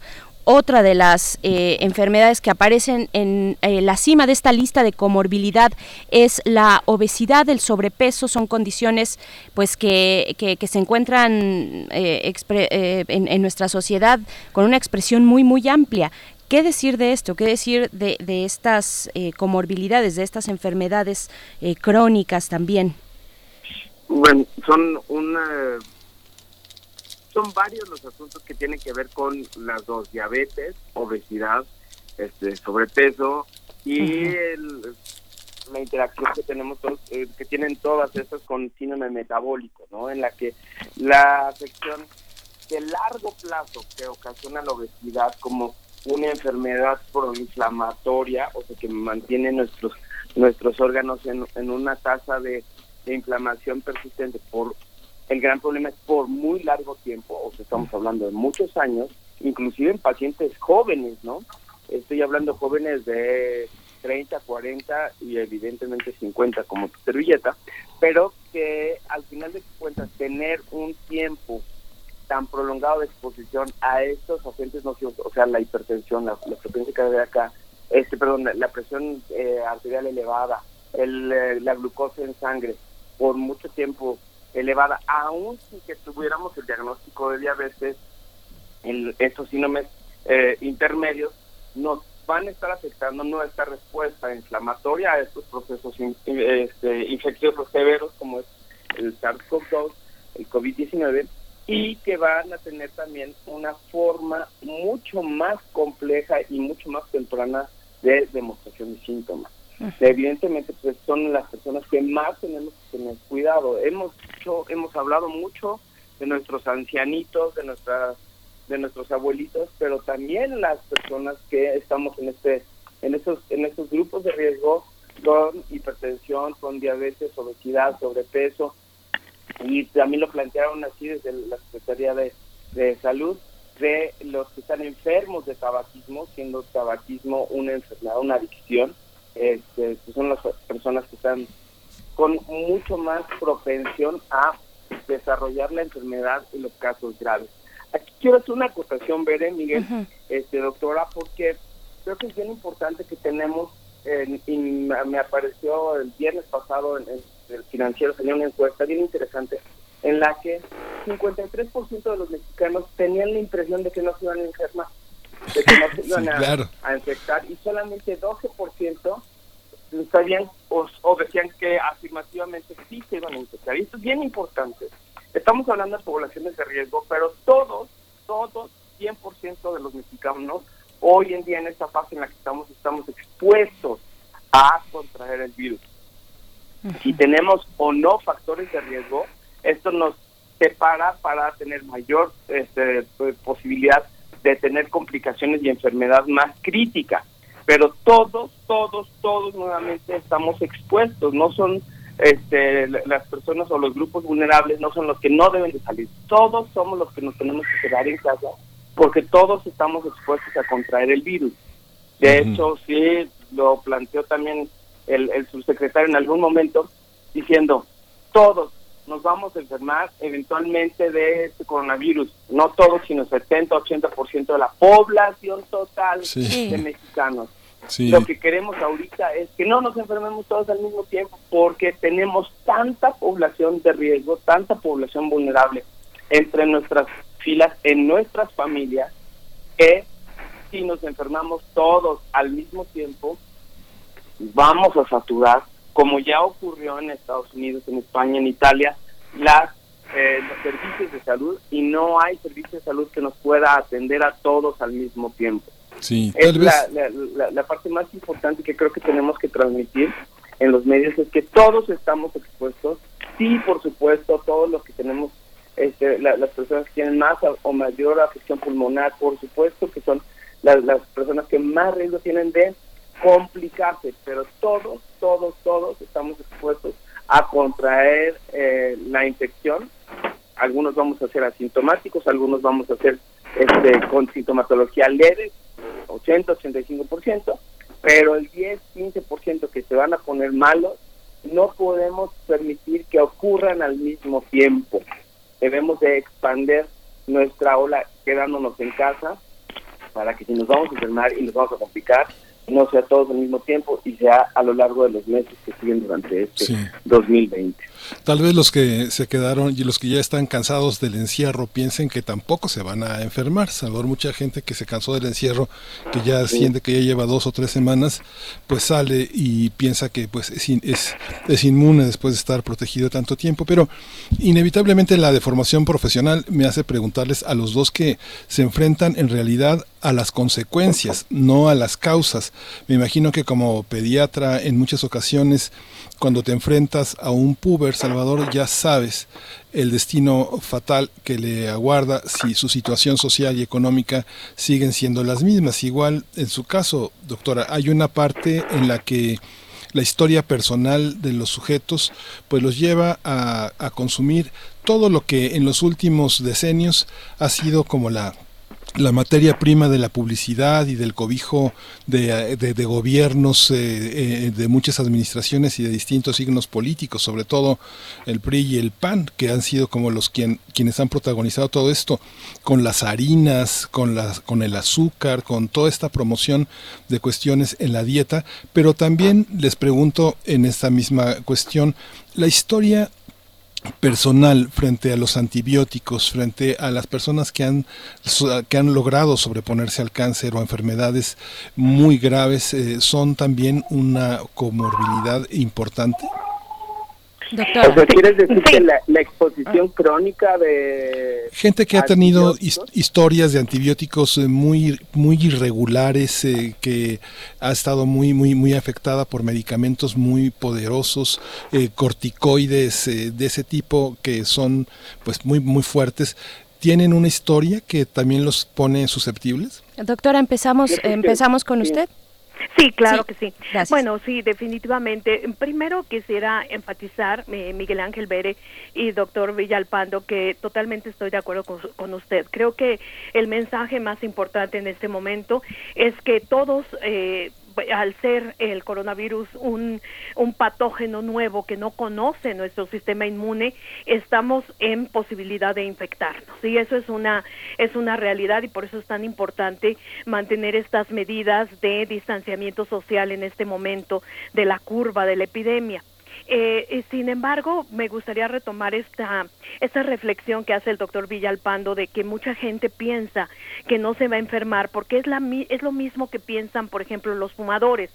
Ustedes recordarán, por ejemplo, este, en las cajetillas ¿no? Que primero empezaron teniendo una serie de mensajes que decía este producto puede causar cáncer, después se cambió algo más agresivo diciendo este producto causa cáncer, después empezamos con los pictogramas, ¿no? Estas eh, imágenes muy, eh, pues realmente muy repulsivas relacionadas con los efectos del tabaco y aún así no hemos logrado eh, bajar el tabaquismo en nuestro país. Es decir, este pensamiento, de alguna manera, este pensamiento mágico, Mágico, de sí, sí. el tabaco provoca cáncer, pero yo no me voy a enfermar, es lo mismo que está pasando ahorita con el coronavirus, ¿no? Sí, el coronavirus afecta a muchas personas, pero yo no me voy a infectar. Entonces creo que ese pensamiento tenemos que cambiarlo, porque fíjense nada más que este, este tipo de ideas Actualmente en el país tenemos, eh, de acuerdo con las últimas encuestas nacionales de adicciones, por ejemplo, tenemos más de 15 millones de fumadores. Imagínense, 15 millones de personas que en algún momento eh, llegan a pensar esto de, bueno, sí, el tabaco provoca enfisema, pero a mí no me va a causar enfisema. Entonces, creo que esa, esa idea, ¿no? De esa protección o pseudo protección mental, tenemos que quitárnoslas porque realmente nos lleva a, eh, a padecimientos muy importantes. Y por otro lado, bueno, en relación a la pregunta que, que ustedes hacían, de la eh, hay una serie de factores que conocemos eh, y, se han estudiado mucho en nuestro país, que son los determinantes sociales de la enfermedad.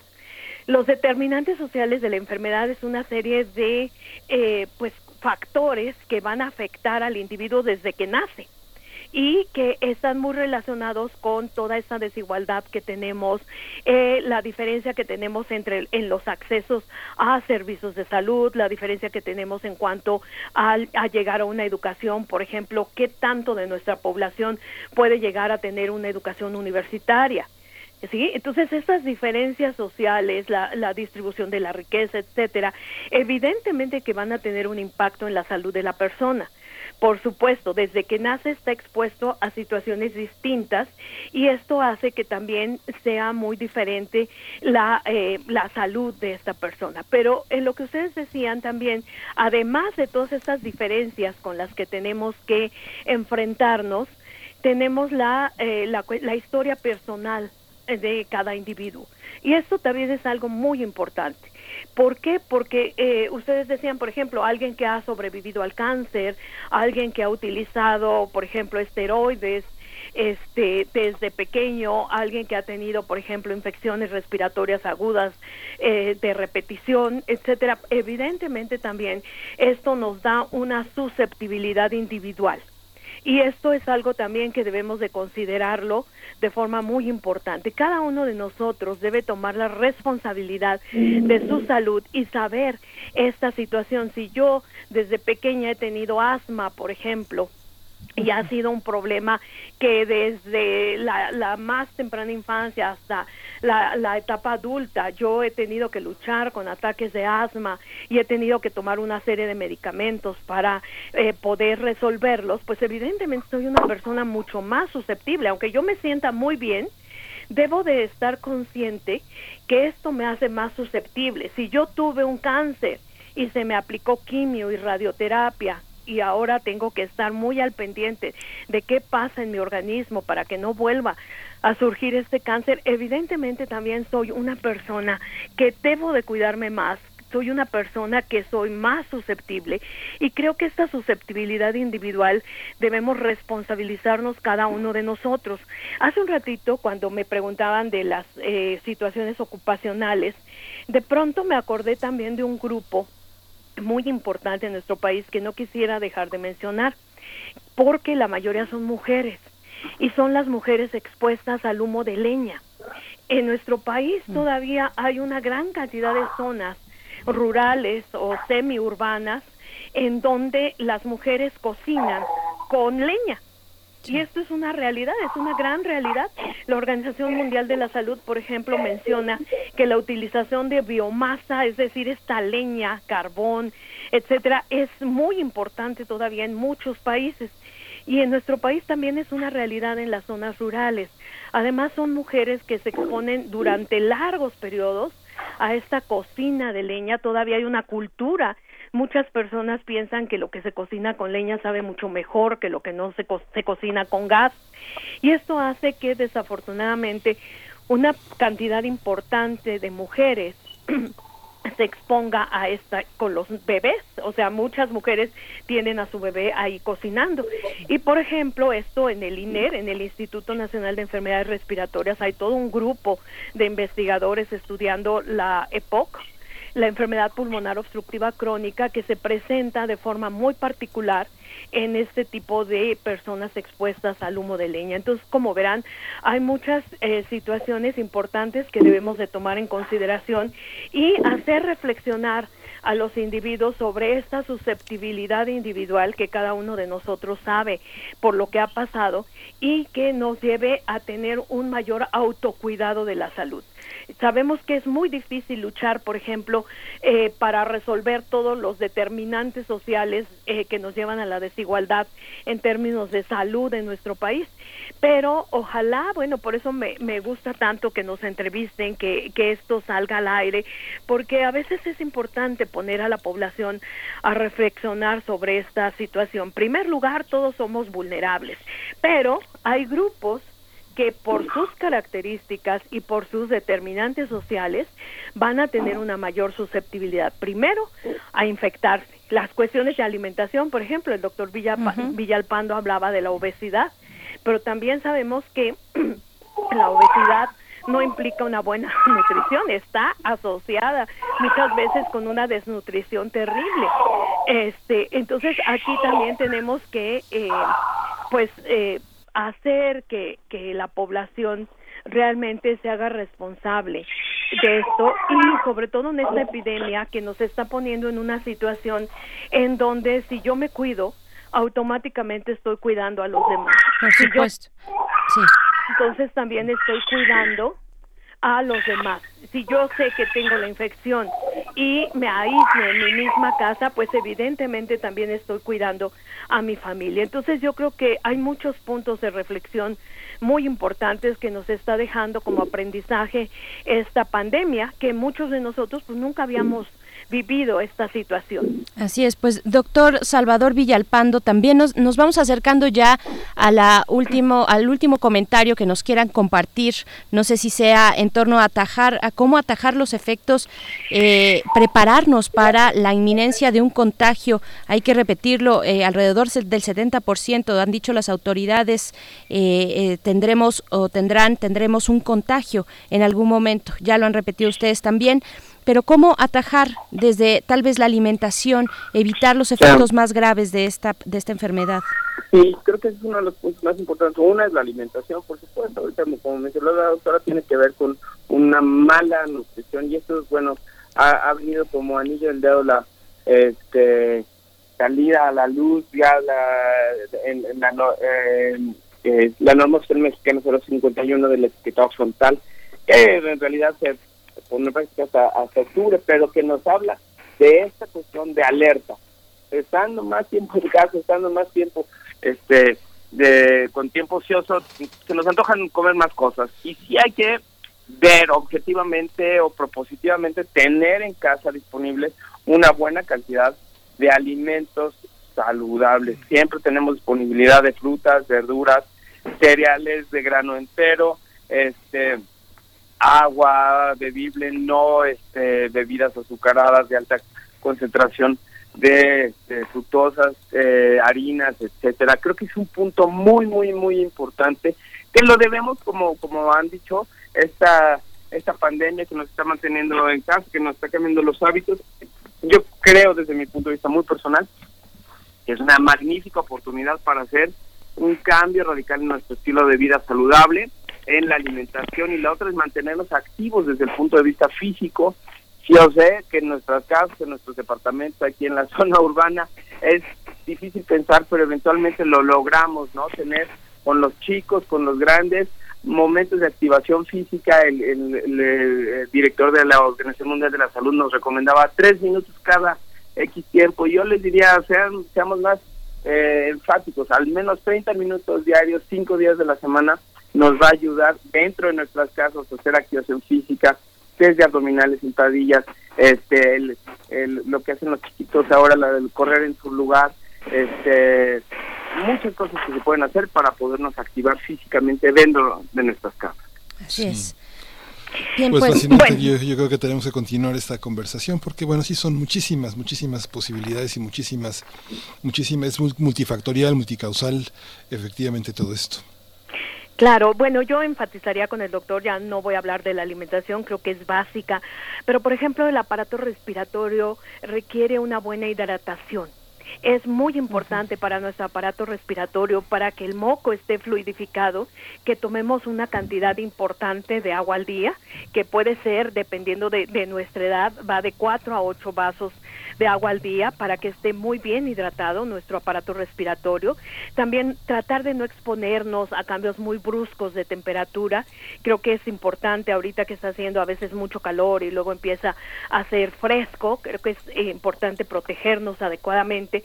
Y yo voy a insistir, disculpen, es la deformación profesional, pero voy a insistir y voy a retomar lo que dijo el doctor Villalpando. Esta pandemia es un momento ideal para hacernos reflexionar y para hacer, para estimularnos a tener un cambio en nuestro estilo de vida, en nuestros hábitos. Y aquí pues voy a, voy a enfatizar mucho la cuestión del tabaco, la cuestión del alcohol, la cuestión de otras drogas, en donde es muy importante. Ahorita que tenemos a la familia cerca, ahorita que no podemos salir, creo que podemos plantearnos el reto que es un reto maravilloso porque el resultado se refleja en esperanza de vida y además en libertad, es eh, dejar de fumar, eh, dejar de tomar, dejar de consumir. Eh, ahorita yo estaba viendo con algunos de mis pacientes, muchos ya están teniendo sesiones de terapia virtual con diferentes especialistas, ya hay, se está ofreciendo, por ejemplo, en la UNAM, se están ofreciendo ya sesiones virtuales para apoyar a estas personas totalmente gratuitas, eh, para personas que quieren eh, tomar esta oportunidad para dejar de consumir alguna droga. Eh, creo que ya las podemos tener en Internet, les decía, en la UNAM, ya eh, Facultad de Psicología, esta Facultad de Medicina, están ofreciendo este tipo de sesiones.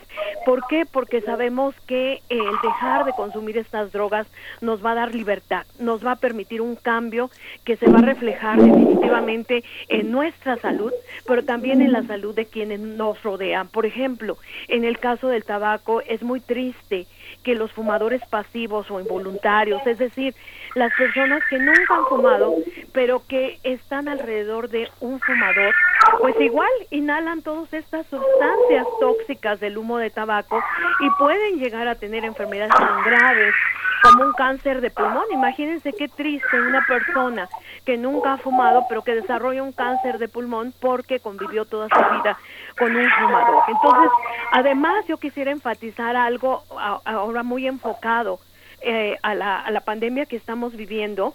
Eh, en los cigarrillos de tabaco, los vapeadores, los cigarrillos electrónicos, los cigarrillos de marihuana. Nos, eso, nos preguntaban también el consumo de marihuana.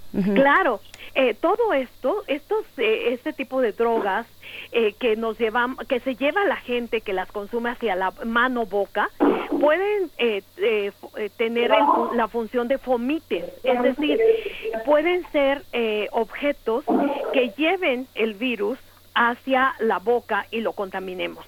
Así que eso es algo muy importante. Por favor, primero la recomendación, dejar de consumir todo lo que sea droga es una excelente oportunidad e insisto, hay apoyo en Internet que nos pueden eh, ayudar a esta etapa que estamos viviendo para liberarnos de las drogas. En segundo, cuidado los que por alguna situación pues no pueden o no consideran que es el momento adecuado dejar de eh, consumir, pues es bien importante que sean muy cuidadosos, que laven sus manos con agua y jabón al menos 20 segundos antes de fumar, que desinfecten la cajetilla, que desinfecten el cigarrillo electrónico o el cigarrillo de, de, de marihuana, porque pueden ser fomites, es decir, objetos que pongan en contacto el virus y traemos las manos desaseadas y las traemos con poca higiene. Uno piensa que no, se lleva la mano a la boca con el cigarrillo y pueden también ser un medio de contagio. Entonces, creo que es muy importante y por supuesto también quien tenga algún síntoma respiratorio que no tiene que ser totalmente asociado al coronavirus, puede ser una gripe común, puede ser un resfriado común, ahí sí también inmediatamente dejar de consumir cigarros de marihuana, cigarros de tabaco, vapeadores, cigarrillos electrónicos. Bien, pues nos quedamos, doctora, perdón, perdón la interrupción, nos quedamos con estas recomendaciones muy puntuales, importantes que nos que nos hacen ambos. Les agradecemos, se nos ha acabado el tiempo, se nos ha ido volando. Hay que continuar, si nos permiten, esta conversación. Eh, seguiremos todavía, eh, pues en los próximos días, semanas, ya se ha dicho, con mucha atención sobre el cuidado de nuestra salud y ojalá que sea permanente. Doctora Guadalupe Ponciano, le agradecemos mucho esta conversación para Primer Movimiento. Al contrario, muchísimas gracias a ustedes, Bere, Miguel Ángel y Muchas doctor gracias. Villalpando. Y a todos los radioescuchas, un gran saludo. Cuídense mucho, por favor. Claro que sí. De igual manera, doctor Salvador Villalpando, un abrazo fuerte, gracias por conversar con nosotros y de nuevo estaremos eh, Gracias, con- conversando más adelante. quédense en casa, por favor, quédense Sí. en casa y quédense en casa. Saludos Sí. a todos. Gracias, doctor. Gracias a ambos. Bien, Miguel Ángel, pues vamos a ir con música. Sí, vamos a ir con vamos a ir con música y vamos a escuchar eh, nada menos que esta esta canción que se llama Ay, Berenice. Yo, yo tengo por acá, es del Búho y Aluna Project. Amalia es la canción. Vamos a escuchar y volvemos. Gracias.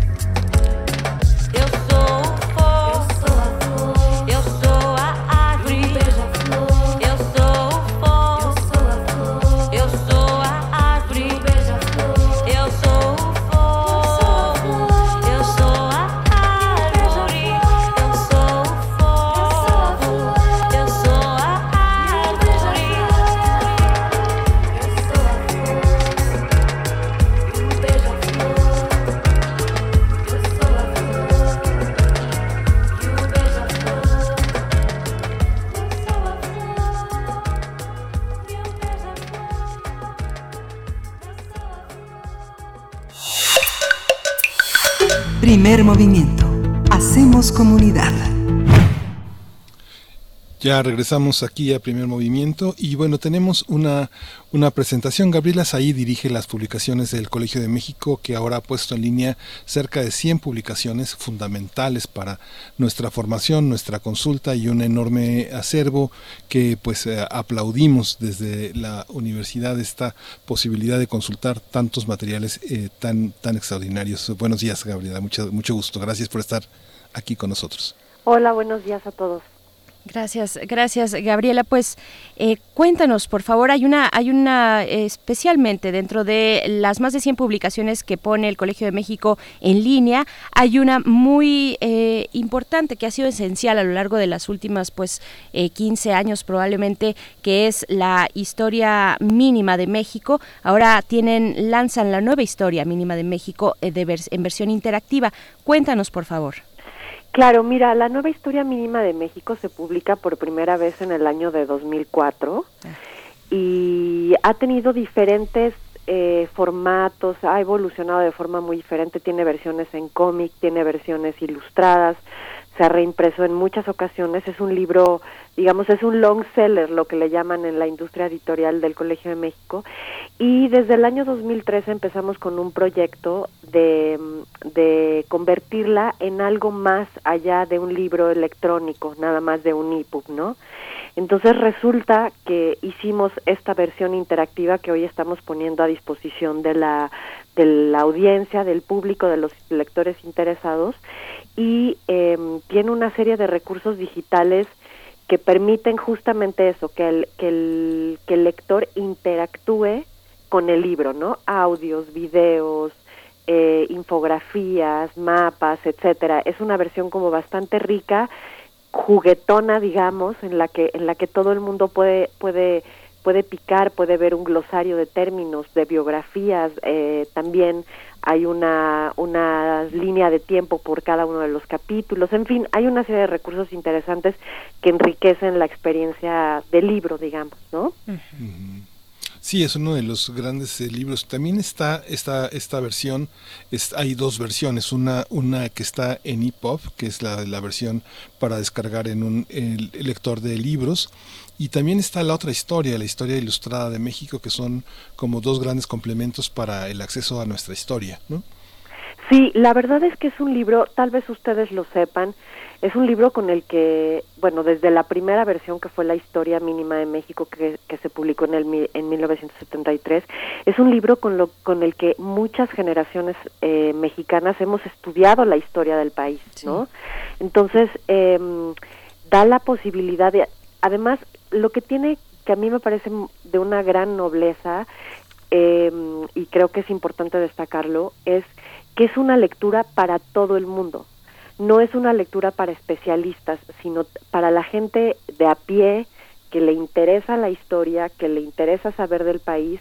Y entonces, en estos formatos, por eso esa riqueza de formatos, por eso esa, esa intención de, de, de darle vuelta de formas diferentes, porque queremos que la gente se siga acercando a la historia y se acerque de la manera en la que hoy todo mundo se quiere acercar o las generaciones nuevas se quieren acercar. Entonces tenemos los formatos impresos, tenemos los formatos en, en libro electrónico normal, después están los, los cómics, después están eh, eh, también la, las versiones ilustradas y, y por supuesto esta última versión interactiva, ¿no? Por supuesto, y hay un conjunto de historias mínimas de distintas, eh, pues, de distintas disciplinas, desde distintos enfoques, ya sea la literatura mexicana del siglo eh, o del siglo XIX, los derechos humanos en América Latina. Estoy leyendo yo aquí directo de la página del colmex.mx la historia mínima de los Estados Unidos de América, del fútbol en América Latina, del evolucionismo, en fin, toda una gran selección que se pone a disposición del público en estos momentos que estamos pues confinados en nuestros hogares. Cuéntanos, por favor, eh, Gabriela Said, dónde eh, podemos acercarnos a estas, a estas versiones digitales que ofrece el Colegio de México. Pues mira, todo se concentró eh, en, en, en, el portal del Colegio de México, que es eh, www.colmex.mx. Ahí hay una hay un banner, una ventana en donde están todos los recursos digitales que no solo son los libros, eh, también hay otro tipo de cuestiones, pero yo específicamente les platico de los libros. Ahí eh, pusimos todos estos enlaces para que eh, puedan descargar los libros, puedan eh, leerlos, etcétera. Y lo que tú mencionas es muy importante. El, la historia mínima, eh, aquella primera historia mínima, terminaría dando origen a una colección de que ahora se llama Historias Mínimas del Colegio de México, que es una una muy importante eh, para nosotros es una muy importante arma de acercamiento con el público en general no eh, es digamos aquel trabajo que se hace en investigación fuerte en la academia pero puesto en un idioma y en un lenguaje que es sencillo para todos nosotros, Por ¿no? supuesto, Entonces esas, esos títulos que tú mencionaste, Berenice, son eh, algunos de los más importantes y los más recientes de la colección y están también a disposición del público para la descarga eh, gratuita y acceso abierto. Pues ahí está la invitación. Gabriela Said, directora de publicaciones del Colegio de México. Qué gusto conversar contigo, aunque sea de manera tan breve, pero eh, permanece la invitación para que se puedan acercar colmex.mx y encontrar estas historias mínimas y la nueva historia mínima de México también. Muchísimas gracias, Gabriela Said. Gracias a ustedes, que tengan buen día. Muchas Igualmente. gracias. Nos estamos despidiendo ya, Miguel Ángel. Sí, de ya hecho, nos dieron nos las vamos. 10, ya, nos vamos. Pues muchas gracias por su escucha, nos escuchamos mañana. Esto fue Primer Movimiento. El mundo desde la universidad. Radio UNAM presentó Primer Movimiento. El mundo desde la universidad.